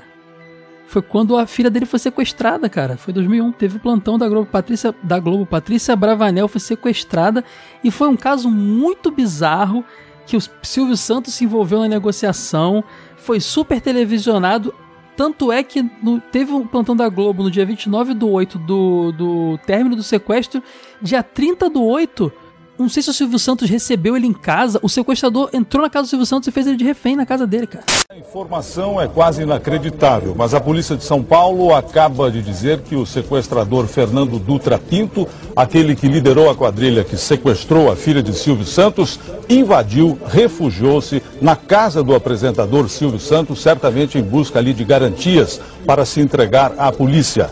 Esta informação, a área está agora com isolamento aéreo, o nosso helicóptero não pode se aproximar e são as informações policiais, portanto, de que o Fernando Dutra Pinto, que ontem escapou de um flat ali na região de Barueri, na Grande São Paulo, Letual, é, escapou do décimo andar, matou dois policiais, feriu um terceiro, teria então usado essa estratégia. Ele foi para a casa de Silvio Santos, a casa de Patrícia Abravanel, filha do apresentador, que naquela aparição pública lá na véspera, inclusive elogiou os seus sequestradores. Então, é uma atitude inesperada do Fernando Dutra Pinto, o sequestrador, que nesse momento, eu repito, segundo ainda as primeiras informações da polícia, estaria dentro da casa do apresentador Silvio Santos. São essas as informações que nós temos até agora e voltaremos logo mais com outros detalhes para vocês. Não teve até o envolvimento do governador de São Paulo, uma parada assim, na negociação? É, o governador foi até a casa do, do, do ele pessoalmente negociar com,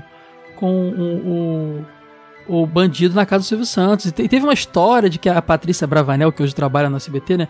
Teve um lance de, de síndrome de Estocolmo, quem não sabe, uma síndrome que você se, se, se você torna... se apega ao seu... Se, ao seu agressor, agressor né? né? Não precisa ser sexual, mas assim, você você cria uma relação de carinho por aquele, aquela pessoa e tal, porque ela dizia na, na, sacada da casa dos Santos, não façam mal para ele, ele não é uma pessoa má e tal. Bizarro, cara, bizarro. Esse plantão eu lembro porque não me chamou atenção, não foi nem, no, nem o caso do sequestro, não, cara. Foi porque era nos anos 2000, lembrando que o Silvio Santos trabalhou na, teve programa na Globo muito antes disso, antes ter SBT. Nos anos 2000, ver o Silvio Santos aparecendo no, na Globo era super bizarro, porque ele não podia não tinha isso, né? Eu lembro que me marcou por isso. Olha como, como o Caio é fútil. Não, eu, eu, lembro, eu, lembro, É que eu lembro muito disso do jornal. Muita coisa do que a gente tá falando, eu não lembro do plantão exato, assim. Imagina que você vai inserir o áudio é disso. É porque você tava com o videogame ligado na hora. Provável, porque eu não tava vendo televisão, porque eu sou inimigo da televisão. Mas não, eu lembro também? da notícia. Sim. Não era só do cinema? Não, mudou. Tu tá expandindo? Agora, é, agora é todo mundo. Tá chegando o streaming? Tá, vai ter. Vai, não, o, o streaming, fazer campanha contra a Netflix? Cara. Não, o streaming é só amigo. ah, Eide, lembrei hum. de um aqui, a morte do Tim Lopes. Esse foi tenso também. Passou pra caramba, era um jornalista cara. que tava fazendo uma matéria dentro das favelas, né, sobre tráfico de drogas, e ele foi preso e torturado pelo tribunal do... Nossa, foi bem pesado esse. É, esse é, é, cara, esse foi chocante mesmo. Eu lembro que até o Jornal Nacional foi uma das primeiras vezes que eu vi isso acontecer. Ele encerrou sem, sem música, sem nada. Apagaram a luz, assim. É, porque ele era colega deles, Exato. né? Ele trabalhava pra Globo, pode crer. Esse foi uhum. 2000, 2003 teve a Guerra do Iraque também, que eu lembro que me chocou bastante, porque desde a Guerra do Golfo, talvez eu não via se falar de guerra na TV propriamente. Está tendo uma guerra. E a do Golfo eu não vi direito, não vi também. Tô dizendo que assim, que eu ouvi falar, mais recente talvez. Mas pera aí, a gente já tá em 2003. Hum. A, gente, a gente não falou do incêndio do Xuxa Park lá em 2001, né? Teve plantão da Globo? Como é? A Globo Teve. foi plantão dela mesma? É, tá, aconteceu um incêndio. Ah, Calma aí, lá. gente, toca a primeira musiquinha. Agora fala do incêndio. Era assim. Não teve plantão, não? Eu não sei. Nossa, aquilo foi tão... Eu não sei. Mas o programa era ao vivo? Eu não sei, gente. A gente tá, a gente tá perdendo só um foco. A gente tá realmente falando de plantão da Globo ou de tragédias?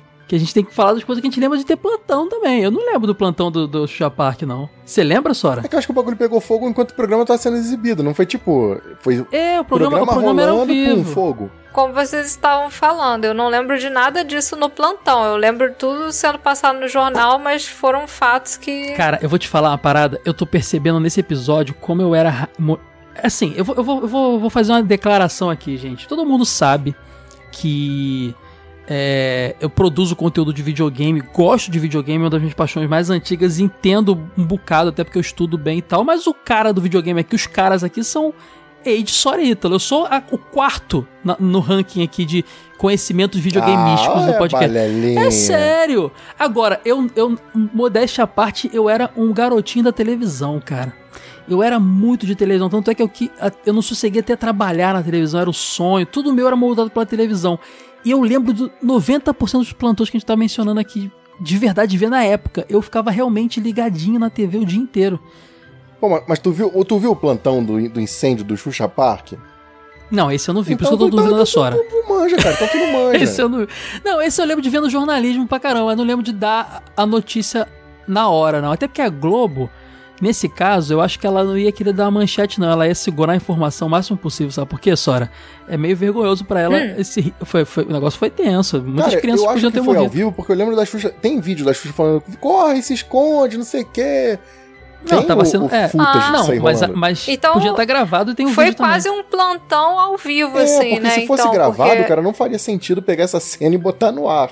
Ah, não sei se na hora da gravação é, deu um incêndio, aí deu aquele corte e começou o plantão, né? Já falando, ah, teve incêndio no programa Xuxa Park.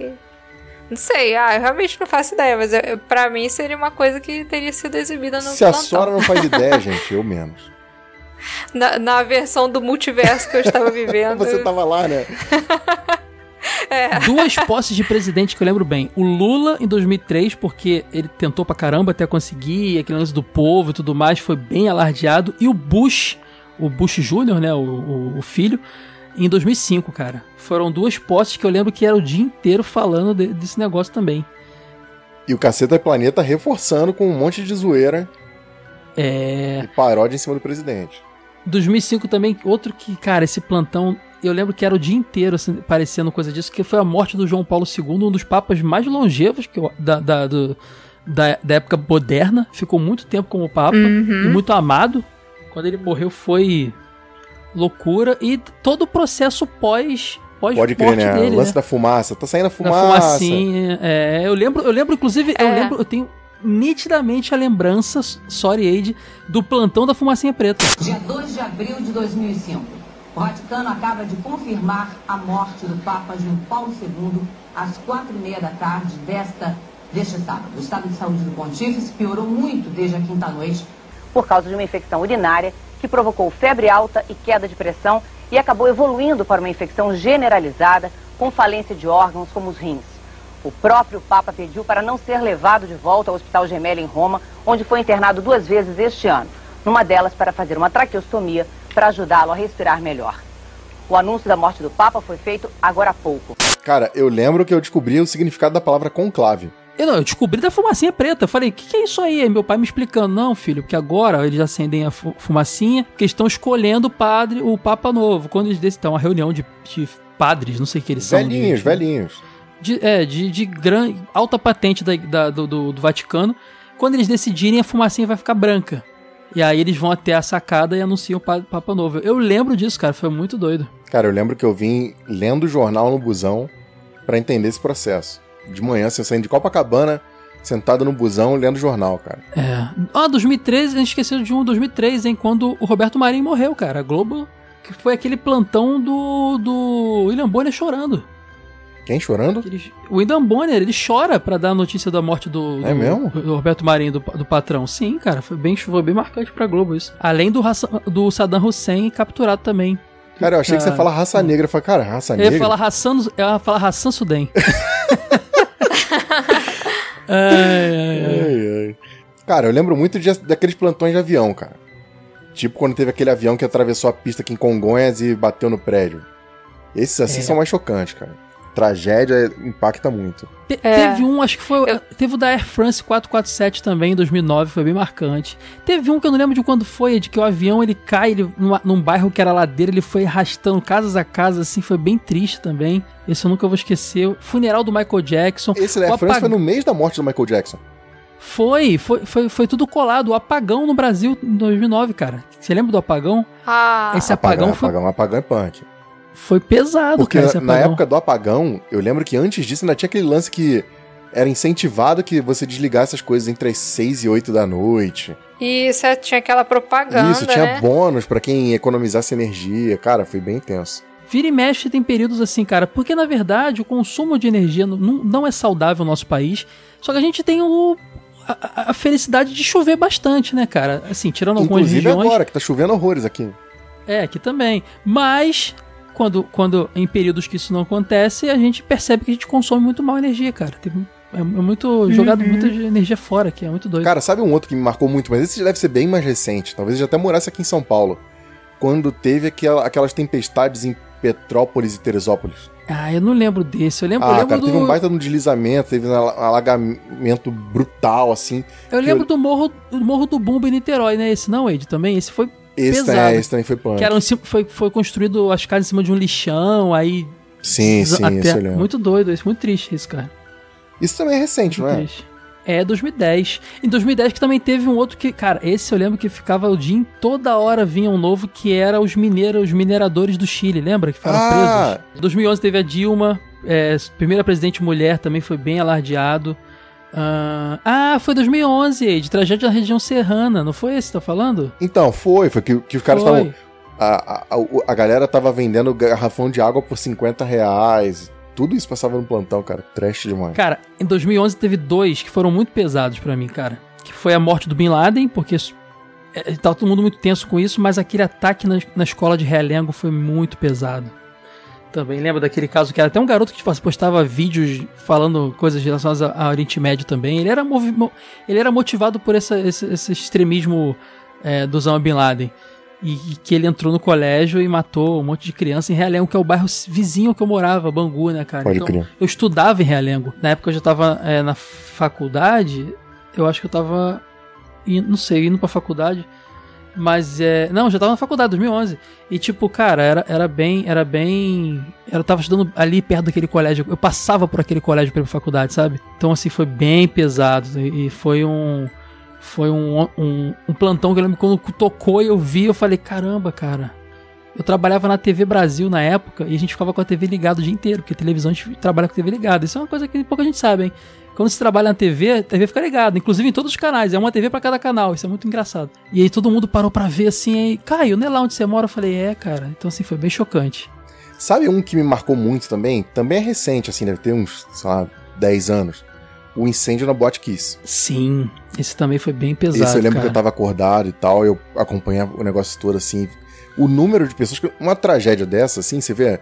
Poxa, morreram 10 pessoas, morreram 15 pessoas, já é um negócio que te impacta.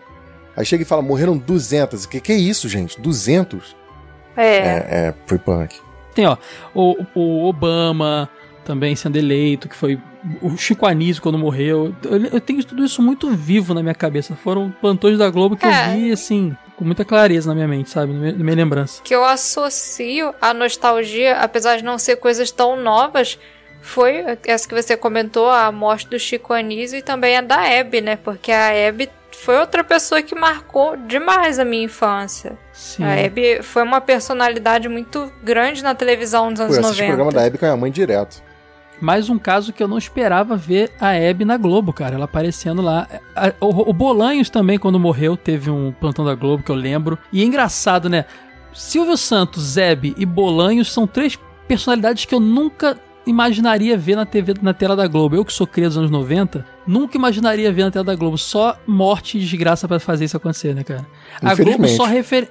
A Globo só referenciava, acho que não sei se isso está mudando hoje, mas só referenciava é, é, funcionários das concorrentes se fosse pra passar uma notícia realmente bombástica, de, de, para dar, pra dar espaço nunca acontecia. Exceto quando rolou aquele, aquela collab entre o Faustão e o Gugu, né? Cara, aquilo foi muito. Aquilo só aconteceu porque. Aquilo só aconteceu porque o Faustão ele era muito grande dentro da Globo, assim, muito independente. A começar que ele não era funcionário, Cara, ele tinha mas uma eu- eu- empresa que o, prestava lance, serviço. o lance que startou pra mim tudo isso aí foi Marvel vs Capcom.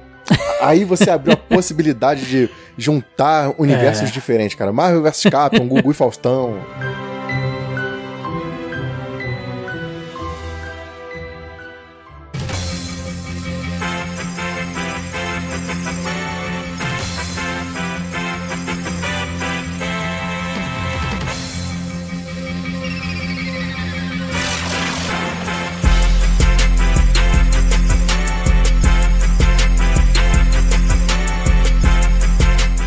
Pessoal. Relembramos aqui episódio baixo- pesado, baixo astral, hein? Esse aqui teve, tá, tá com a vibe. Agora tem que ter um descarregozinho agora, jogar um videogame aqui, pra dar, dar, dar uma aliviada, porque foi pesado, o clima foi pesado, mas não tinha como ter um podcast de televisão, gente, e não falar do Plantão da Globo, que é uma coisa que completou 30 anos esse ano, tá acompanhando a gente desde que a gente se entende por gente e é um dos ícones da televisão brasileira, que é o nosso foco aqui no TV de Tubo. Então, ficamos por aqui. É, se a gente esqueceu de algum plantão da Globo aí marcante, gente, manda nos comentários que a gente lê depois e troca uma ideiazinha. Vamos agora, vamos agora, vamos relaxar agora, tá, gente? Acabou, acabou o Baixo Astral. Valeu, tchau, tchau. Boa noite. Valeu!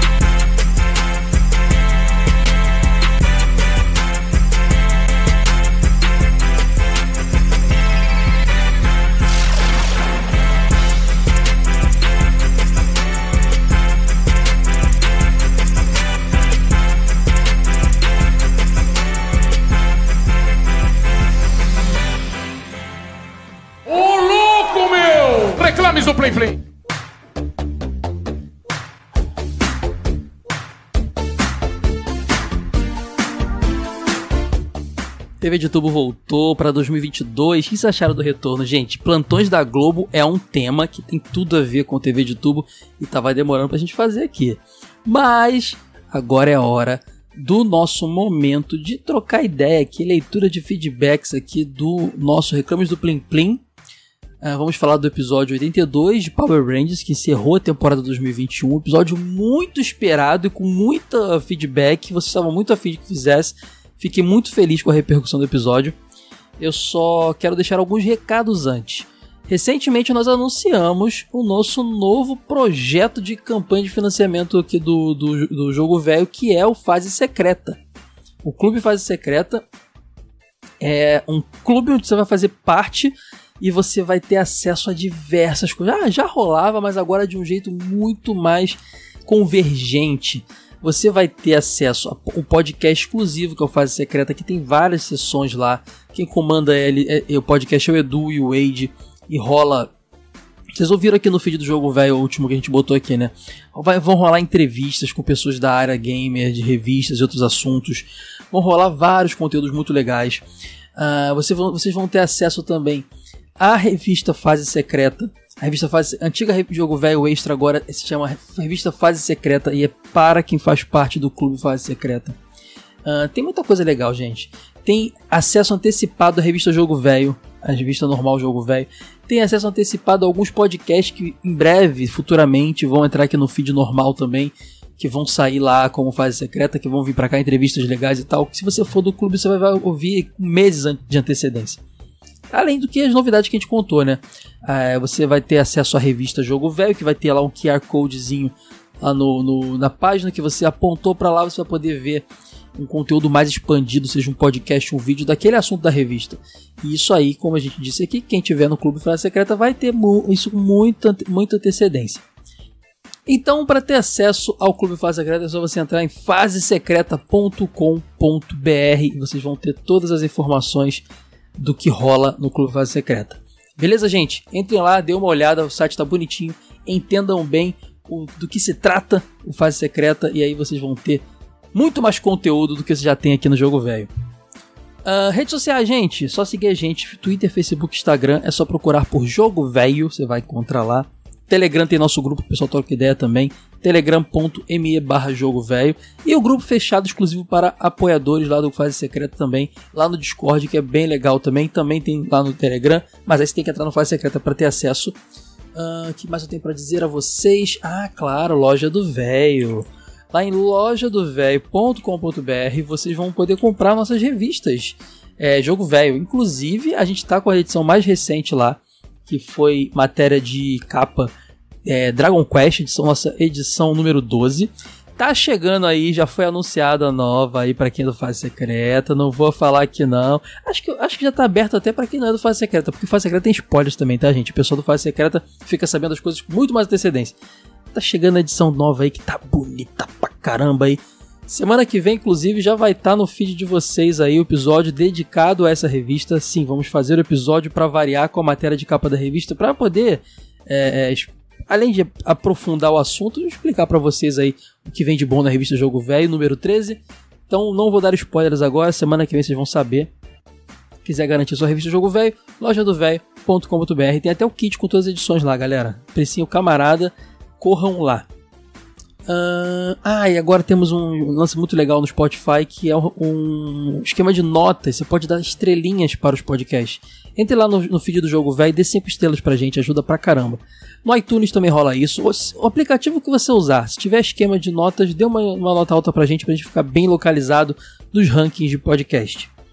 Eu acho que dei todos os recados, agora podemos ir para o, a leitura de feedbacks aqui do episódio 82 Power Rangers, com a grande participação da galera do Mega Power Brasil, do qual sou muito fã.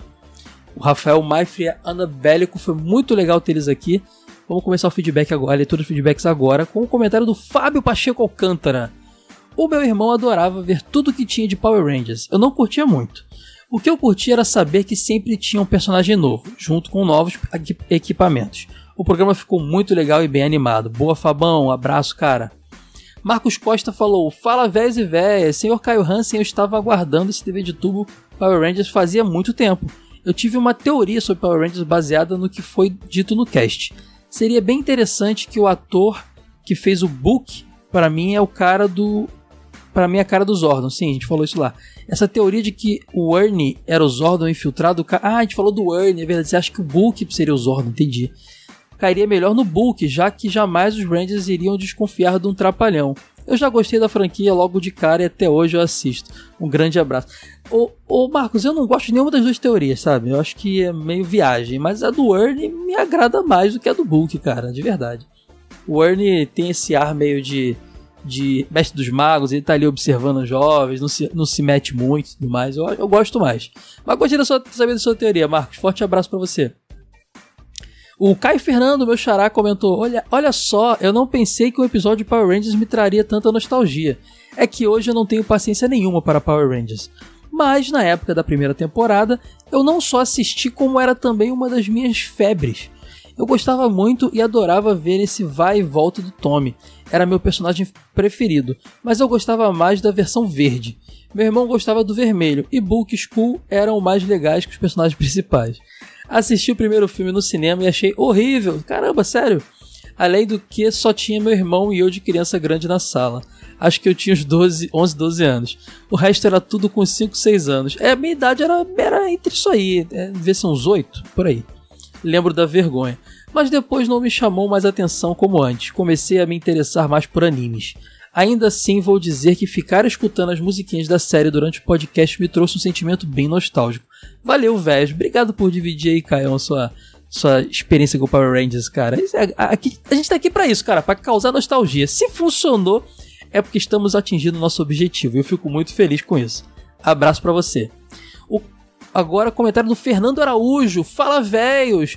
Passando aqui para agradecer por esse episódio incrível uh, que foi meio que um presente de Natal adiantado. É, porque a gente soltou esse episódio antes do Natal. Fico feliz demais que você curtiu, Fernandão. Forte abraço para você. A Klebe Santos comentou: Fala galera véia, um podcast incrível como sempre. Eu tenho uma história meio maluca com Power Rangers e TV em geral. Eu nunca tive TV durante a infância, então acabei conhecendo a franquia há mais ou menos dois anos, quando um amigo meu me apresentou Power Rangers e o Super Sentai. Olha que doideira foi amor à primeira vista. Eu achei incrível todas aquelas coreografias e lutas, apesar de achar meio estranho os clichês dos anos 90. Dito isso, hoje em dia, Power Rangers é uma das minhas franquias favoritas, com minhas temporadas favoritas sendo Força Mística. Nossa, é uma das que eu menos gosto, Klebs. E a mais recente, Beast Morphers. Mais uma vez, um podcast incrível. Um beijo um abraço a todos. A Klebs, ela tem um, um podcast chamado O Que Eu, o que eu Perdi, que eu já gravei lá, falamos de revistas de videogame. E é muito incrível, cara, porque ele ficou sem sem acesso a muita coisa que a gente teve na infância, por questões pessoais, né? E hoje ele, ele, ele, tem um podcast que meio que vai conhecendo coisas da época que todo mundo já cansou de conhecer, o que a nostalgia pra gente não é nesse caso. É muito interessante, o que eu perdi. Procurem lá, vocês vão gostar pra caramba desse podcast, de verdade. É um dos meus favoritos atualmente. Beijo, Klebs! Vamos agora para o comentário do Ayrton Norisik Nega... Nagata. Grande Norisik tá sempre lá no grupo do Telegram da gente. Parabéns pelo episódio e por terem convidado o Rafa e a Ana para participar, pois eles já agregaram muito ao episódio. Uh... Nossa, comentário do Norisik é enorme. Vamos lá. Achei que seria impossível, mas o Rafa conseguiu trazer duas curiosidades sobre Power Rangers que eu não sabia. A da ideia descartada do Ernie ser o Zordon e a da minissérie Power Rangers Serial. Eu também não sabia dessa Power Rangers Serial, o, Ayrton, fiquei curioso. Sobre Power Rangers eu comecei a assistir desde que passou pela primeira vez na TV Colosso, mas eu já tinha 12 anos na época. E curiosamente, eu já tinha tido contato com Zyuranger através de uma umas daquelas revistas japonesas. A princípio eu estava eu achava que se tratava de uma versão americana. Uh, ele botou, eu também já sabia que existiam vários esquadrões coloridos no Japão, mas não sabia o termo Sentai. E não de, e não de uma adaptação. Vou, como é que, é que ele fala aqui? Ele, ele achava que era uma versão e não uma adaptação. Ah, sim. Vou trazer duas curiosidades sobre coisas ditas no episódio. Primeiro, vocês comentaram sobre Power Rangers Rock Aventura. Vocês sabiam que o intérprete das versões em português contidas nesse álbum são interpretados pelo cantor Vini, aquele do Mestre Cadeira? Ah, mentira! Cara, que se eu soubesse eu tinha trazido isso pro episódio. E por sua esposa Karina, aquela que cantava Vidas Noivas. Essa eu não sei quem é não, mas que doideira o Vini, cara! Segundo, sobre os jovens guerreiros tatuados de Beverly Hills, eu de acordo com a afinada revista digital a Wicca, que os fãs do Tokusatsu conhecem, conhecem bem, a série foi pensada originalmente para ser uma adaptação do Sentai Battle Fever J. Outros produtores achavam que poderiam usar Sentais pré-Zyuranger, porém eles descobriram que o contrato da Saban envolvia todos os Sentais e por isso eles tiveram que modificar a ideia da série. Nossa, que doideira! Meio que às pressas, para o que acabou saindo. Mas, se repararem bem o visual tosco da série, lembra a milhares de quilômetros de distância, que ele bota aqui, o visual de Battle of VJ. Caramba, tem que, tem, tem que olhar com muito carinho, hein, Noricic, pra ver isso aí. Caio, dessa vez eu resisti à tentação de comentar o episódio enquanto eu via como fiz no Saban. Realmente, agora ficou mais, mais sucinto, dá para entender seu raciocínio você ouvindo e comentando, a gente não conseguia entender o que está falando outra vez. Caramba, eu escrevi tanto que nem vi a hora. É hora de morfar, ele bota aqui. Brincadeiras à parte, gostaria de falar que apesar de bem nostálgico, Mighty Morphin Power Rangers não é das minhas temporadas favoritas, pois perto das temporadas pós-espaço ela é muito lenta e difícil de assistir. Uh, eu assisto sempre apenas um episódio ou outro. Mais uma vez, parabéns pelo episódio e como diria Zordon, que o poder os proteja. Valeu, Lorisic! Muito bom seu comentário. Agora o comentário do Hugo Moreno. Ótimo episódio. Eu assisti Power Rangers na TV aberta quando era criança e deu até vontade de assistir o filme depois desse podcast. Aliás, eu gostava muito do filme de 95. Parabéns a todos pelo ótimo trabalho, conteúdo excelente. Descobri o jogo velho através do podcast do TV de Tubo, estou maratonando. Boa! Agora tudo no feed só, né, Hugo? Então você vai ter acesso a tudo mais fácil. Muito bom quando vocês trazem convidados, mas o time Caio, Ítalo, e Ed também é perfeito. Ah, sim, sem dúvida. O, Ítalo não é do, do time do, do TV de tubo, né? E, e, tal. E o Wade, ele vira e mexe, tá enrolado com a revista, então acaba é, ficando com esses desfalques de vez em quando. Acontece. E o Matheus é praticamente membro do TV de tubo, cara. Falta efetivar ele só. e tá sempre aí. Eu sou do Rio, mas moro na Alemanha. Olha que legal, há seis anos. E escutar vocês falando dos jogos antigos do Rio me traz uma dupla sensação de nostalgia. Que legal, Hugo. O Ítalo com as histórias de São José do Seridó é muito engraçado. Por favor, Ítalo, não pare de divulgar essa cidade. E Sora, eu tenho amigos em Barra do Piraí. Já visitei muitas vezes essa cidade, gosto muito. Uma pergunta: Gostaria de comprar a revista Jogo Velho versão digital. É possível? Não estou conseguindo fazer download das revistas. Parabéns mais uma vez pelo ótimo trabalho. Ganhar um apoiador e um abraço para todos. Hugo, a revista digital ela é gratuita. É, eu vou verificar o, o motivo desse problema e vou ter, falar pro Ed entrar em contato com você para ver, tá, Hugo? Porque você deveria estar tá tendo acesso a elas. Eu não sei se foi retirado o acesso. Vou verificar a informação direitinho e a gente entra em contato com você. Obrigado pelo feedback, Hugo. Se a gente não entrar em contato por algum motivo, não conseguir falar com você, cobra aí, tá bom? Abração, Hugo. Agora o comentário. Deixa eu ver aqui. Do Caveira Flamejante. Fala pessoal, beleza? Essa é a primeira vez que estou comentando por aqui e gostaria de elogiar o trabalho que vocês fazem com o TV de Tubo Jogo Velho. Trabalho de primeira, obrigado Caveira.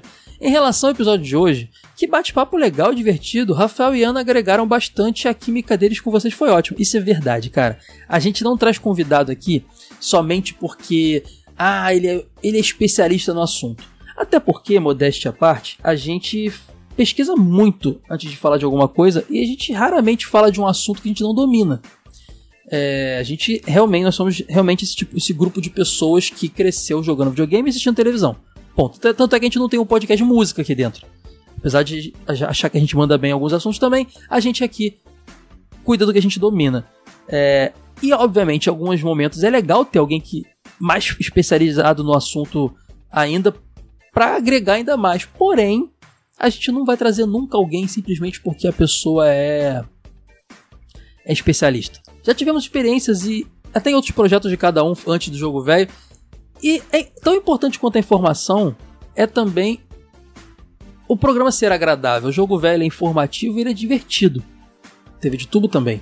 Então não adianta a gente trazer alguém que não vai ter química, alguém que não vai saber falar direito no, na mídia, que não vai não domina a mídia e tal, coisas do tipo, entendeu?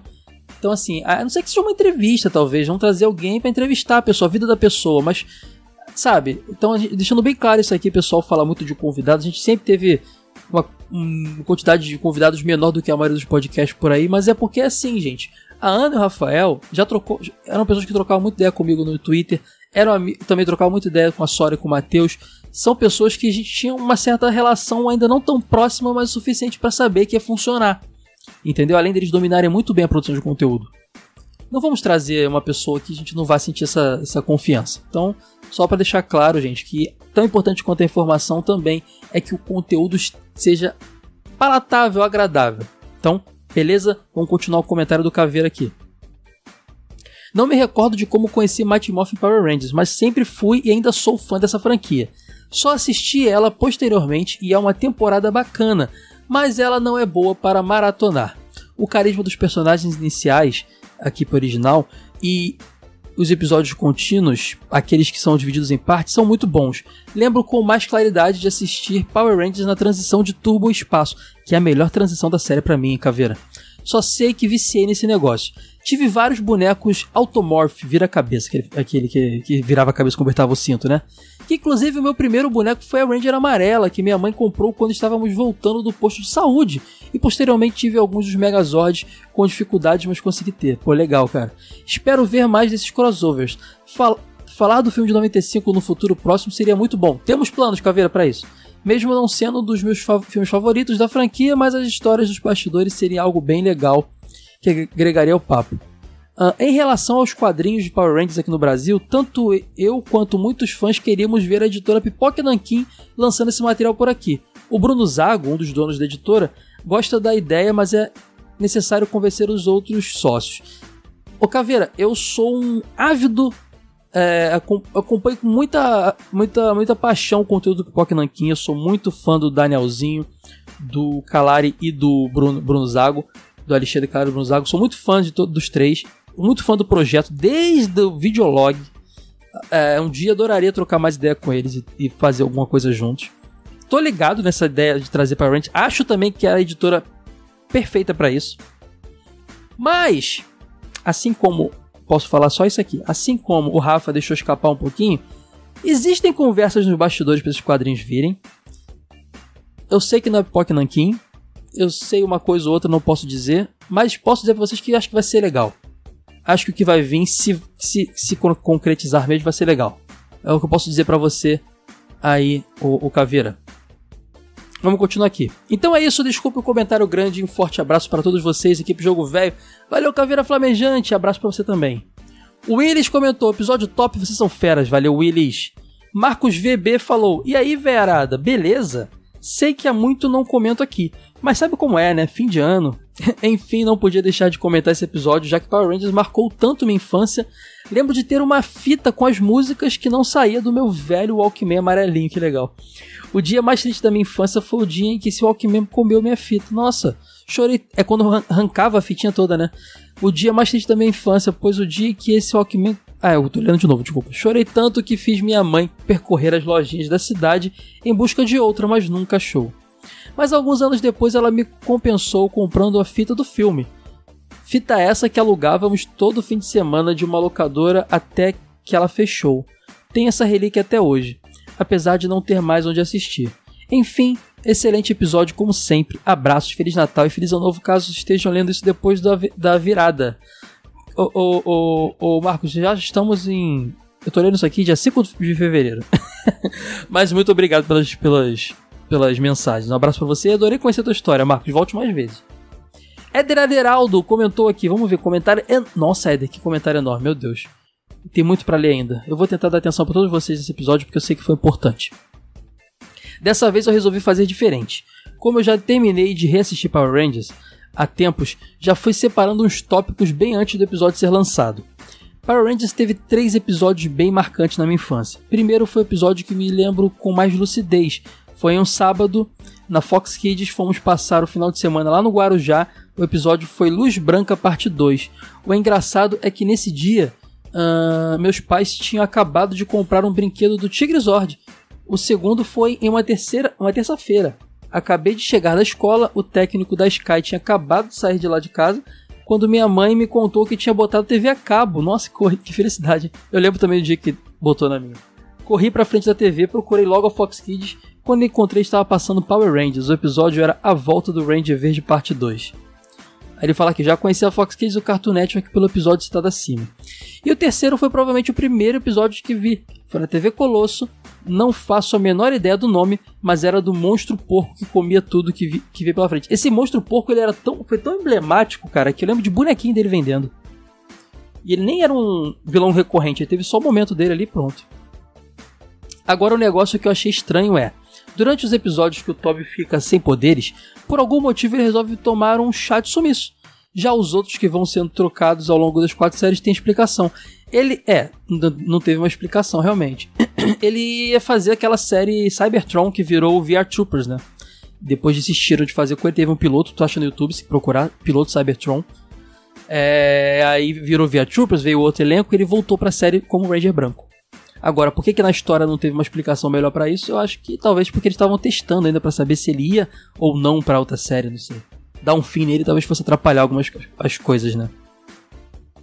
E falando em Tommy, saibam que o fato dele ter pouco tempo de tela como Ranger Verde é graças a Zio Ranger. Não vou falar o motivo, mas é bem pesado. Ah, eu sei.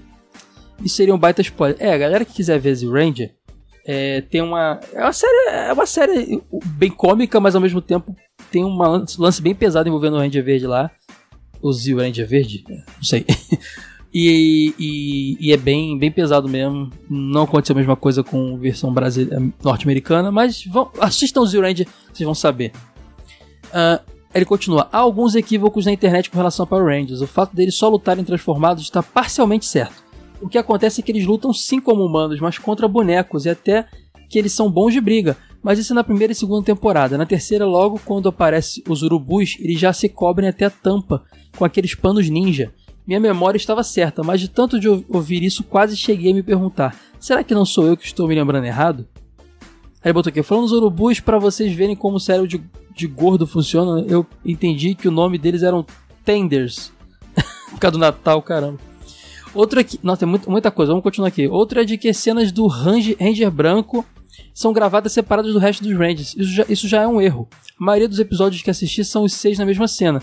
Sim, mas não quando eles estão, quando estão transformados e são cenas filmadas com as roupas pelos atores norte-americanos, sim, mas as cenas de luta que são trazidas do original lá japonês não são porque as roupas de junção do Z Ranger e a roupa do branco é de outra série Super Sentai.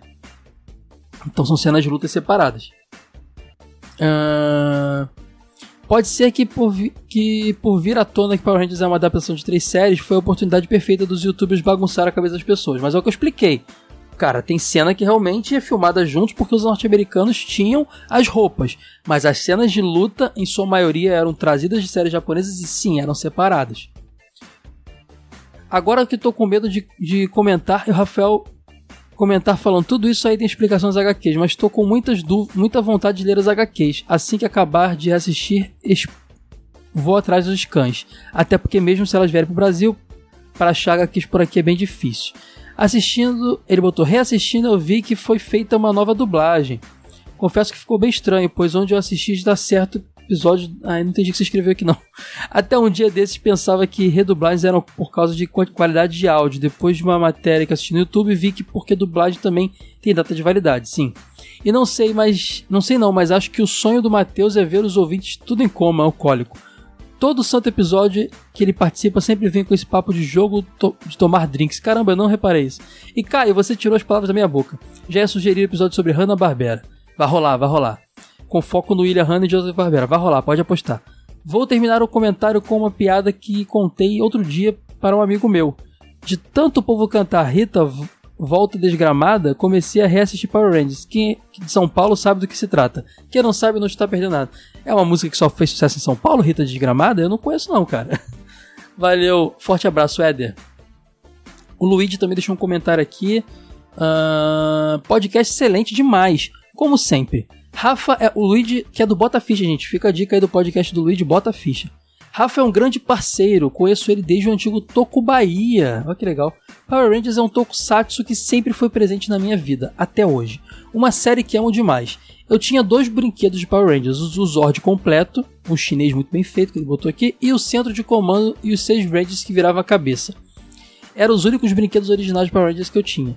Era muito bonito na época, não sei vocês vão lembrar, mas o Zordon tinha até uma voz você apertava o botão específico. Acredito que da linha clássica de brinquedos, junto com o Megazord, eram os mais bonitos da época. Eu tô vendo foto aqui, ele botou a foto, quem quiser ver a foto é só em jogovelho.com.br, clica lá no episódio do Power Rangers. É, eu tenho uma certa lembrança disso aí, o, o, o Luigi. Não tenho certeza não, mas é, é minha familiar esse brinquedo aí. Lembrava muito o castelo de Grayskull, em quesito de grandiosidade, verdade. Vou deixar a, ima a, imagem do brinquedo, ele fala aqui, tal, tal, tal, e feliz ano novo para você, jogo velho. Abraço. Valeu, Luigi, forte abraço. Ouçam o Bota Ficha, hein. Gilberto Menezes Cruz, tá acabando? Não, ainda tem comentário pra caramba, meu Deus. Gilberto Menezes Cruz comentou: Salve Verada! Um dos episódios mais aguardados do TV de Tubo. Talvez só atrás do tão esperado episódio de Cavaleiros do Zodíaco. Esse aí, cara, eu tô postergando por várias questões. Porque eu amo e eu quero fazer algo perfeito e porque a gente quer fazer isso aí atrelado a um, um, lançamento aí que a gente planejou antes da pandemia e que infelizmente não rolou. Quem assistiu as lives sabe, a gente, tá, a gente anunciou uma revista TV de tubo. E a revista TV de tubo flopou por causa da pandemia. Não sabemos se no futuro essa revista vai voltar. Eu, particularmente Caio, tenho esse sonho ainda dessa revista TV de tubo existir. A ideia era que fosse uma venda casada, digamos assim, de forma bem escrota, de um podcast Cavaleiro Zodíaco e talvez uma capa, quem sabe. Então essa ideia foi guardada. E eu não me animo muito em acelerar esse, esse, esse lance do, podcast porque eu quero fazer ele com muito cuidado. Então, assim, deixa guardadinho aí que a hora certa vai rolar. Ele botou, inclusive, toda criança dos anos 90 adorava a dobradinha de Power Rangers de manhã e Cavaleiros do Zodíaco à tarde. Gostei muito da participação do Rafael e da Ana do Mega Power. Acompanhe os reviews das HQs de Power Rangers no canal deles e acho que nos próximos episódios que abordarem temas, tema, outras temporadas de Power Rangers, tem que chamar a dupla de novo. Eu, eu voto a favor disso aí também. Dava para fazer um episódio sequencial, pegando uma, as temporadas de Zil. Eu falo Zel, né? Zel Turbo Espaço, mas não. Mas são a trinca que finaliza essa primeira trama. O problema, Gilberto, se tivesse sequencial, ia ser cansativo pra galera que não curte muito Power Rangers, né? A gente tem que pensar sempre no, no produto também. Então, dá para falar dessas temporadas no futuro, mas sequencial pra gente que é fã faz muito sentido, mas pra galera que não é, entendeu? Imagina. A galera que não gosta de Power Rangers, que são poucos pelos feedbacks, não ouviu esse episódio da semana. Se fossem quatro semanas seguidas de Power Rangers, ficaremos quatro semanas sem essa galera, então não pode ser assim. Uh, outro pedido que queria fazer a vocês é de fazer um episódio de outras adaptações de tokusatsu americanos, digamos bizarros, e que não pertencem a Saban como Super Uma Samurai, Guerreiros Tatuados de Beverly Hills e acho que dá para colocar até o WMAC Masters nesse bolo. O Super Uma Samurai é uma adaptação do Gridman. O Guerreiros Tatuados não é uma adaptação, é uma versão baseada assim no, no, no estilo. E o WMC MAC Masters também não é, era um telecat moderno, mas eu entendo você associar. A gente via na manchete. O que eu posso dizer é que tudo está nos meus planos, Gilberto. Tenho muita vontade de falar dessas séries, tá? Vai rolar. Mas uh, ele termina aqui. Vida longa, equipe Jogo Velho teve de tubo. PS, Caio, sua tatu do Shun tá linda demais. Obrigado, Gilberto. Meu sonho era fazer esse Shun de Andrômeda. Consegui um tatuador que fez do jeito que eu queria. E agora é fechar os dois braços só com Cavaleiro Zodíaco. Estou planejando isso aí. Abração, Gilberto. Obrigado pelo seu comentário. Murilo Melo falou: Milo de novo! Muito da hora esse podcast dos, como dizia minha mãe, pá, pá Rangers. só, venho, só tenho lembranças boas desse programa. E até hoje acho a abertura o máximo.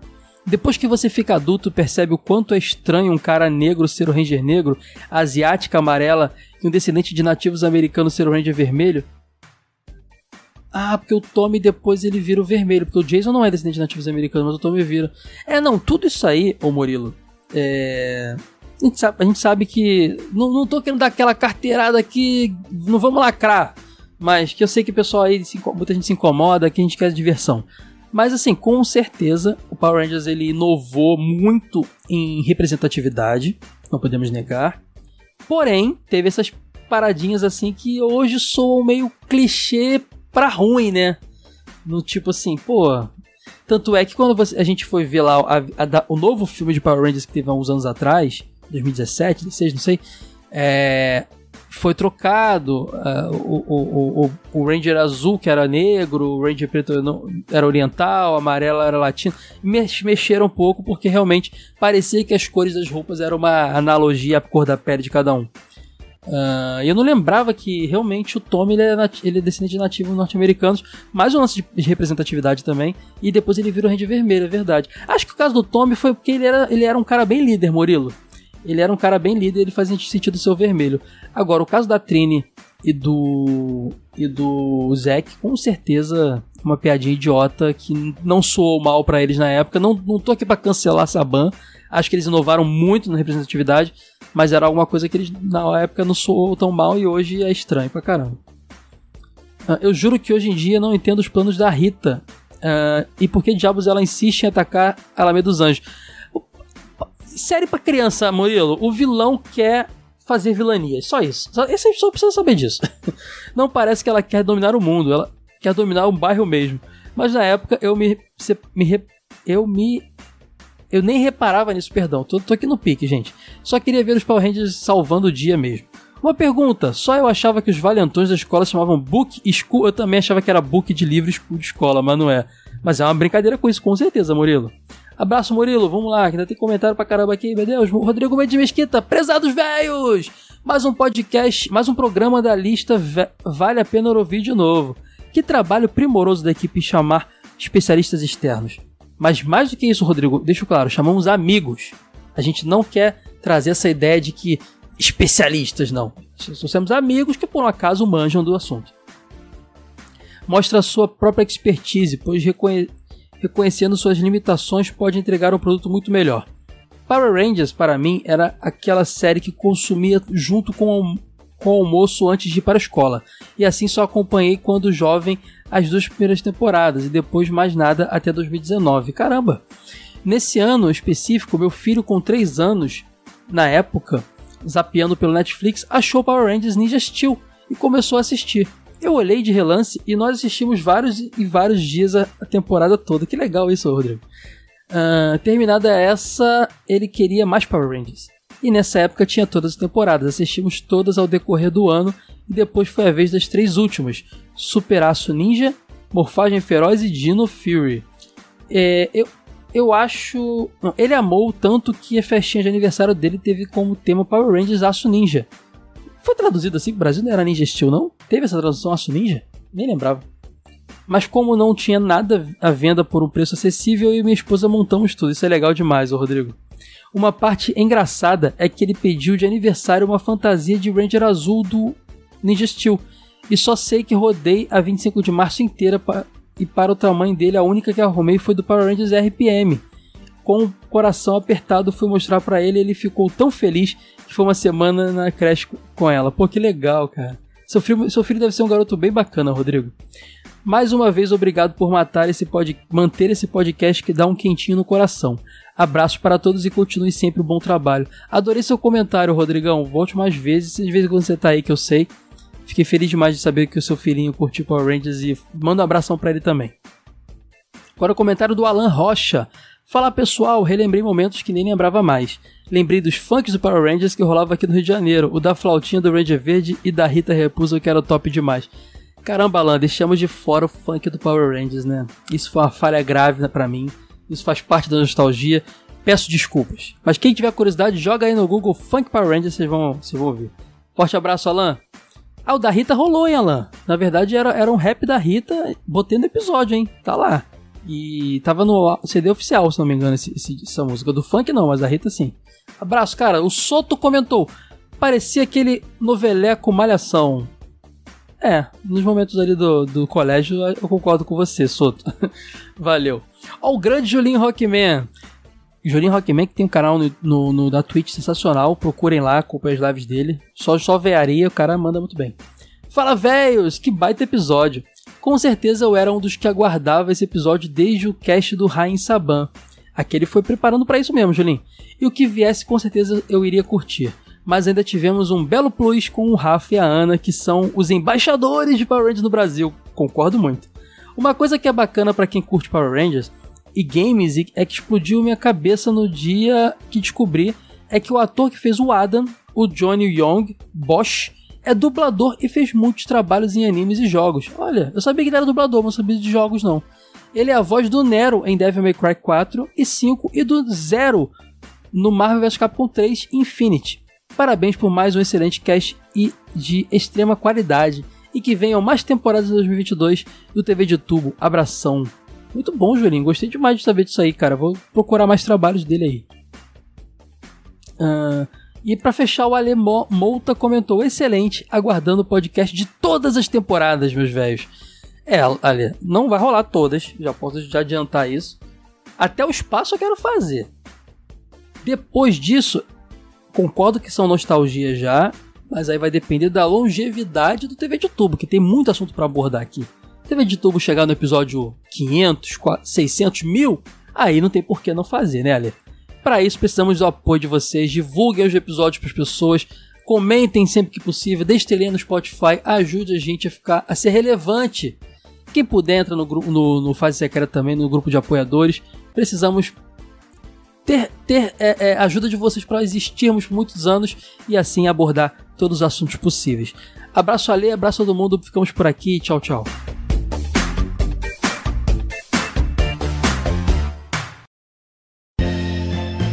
Esse episódio foi editado por Caio Hansen.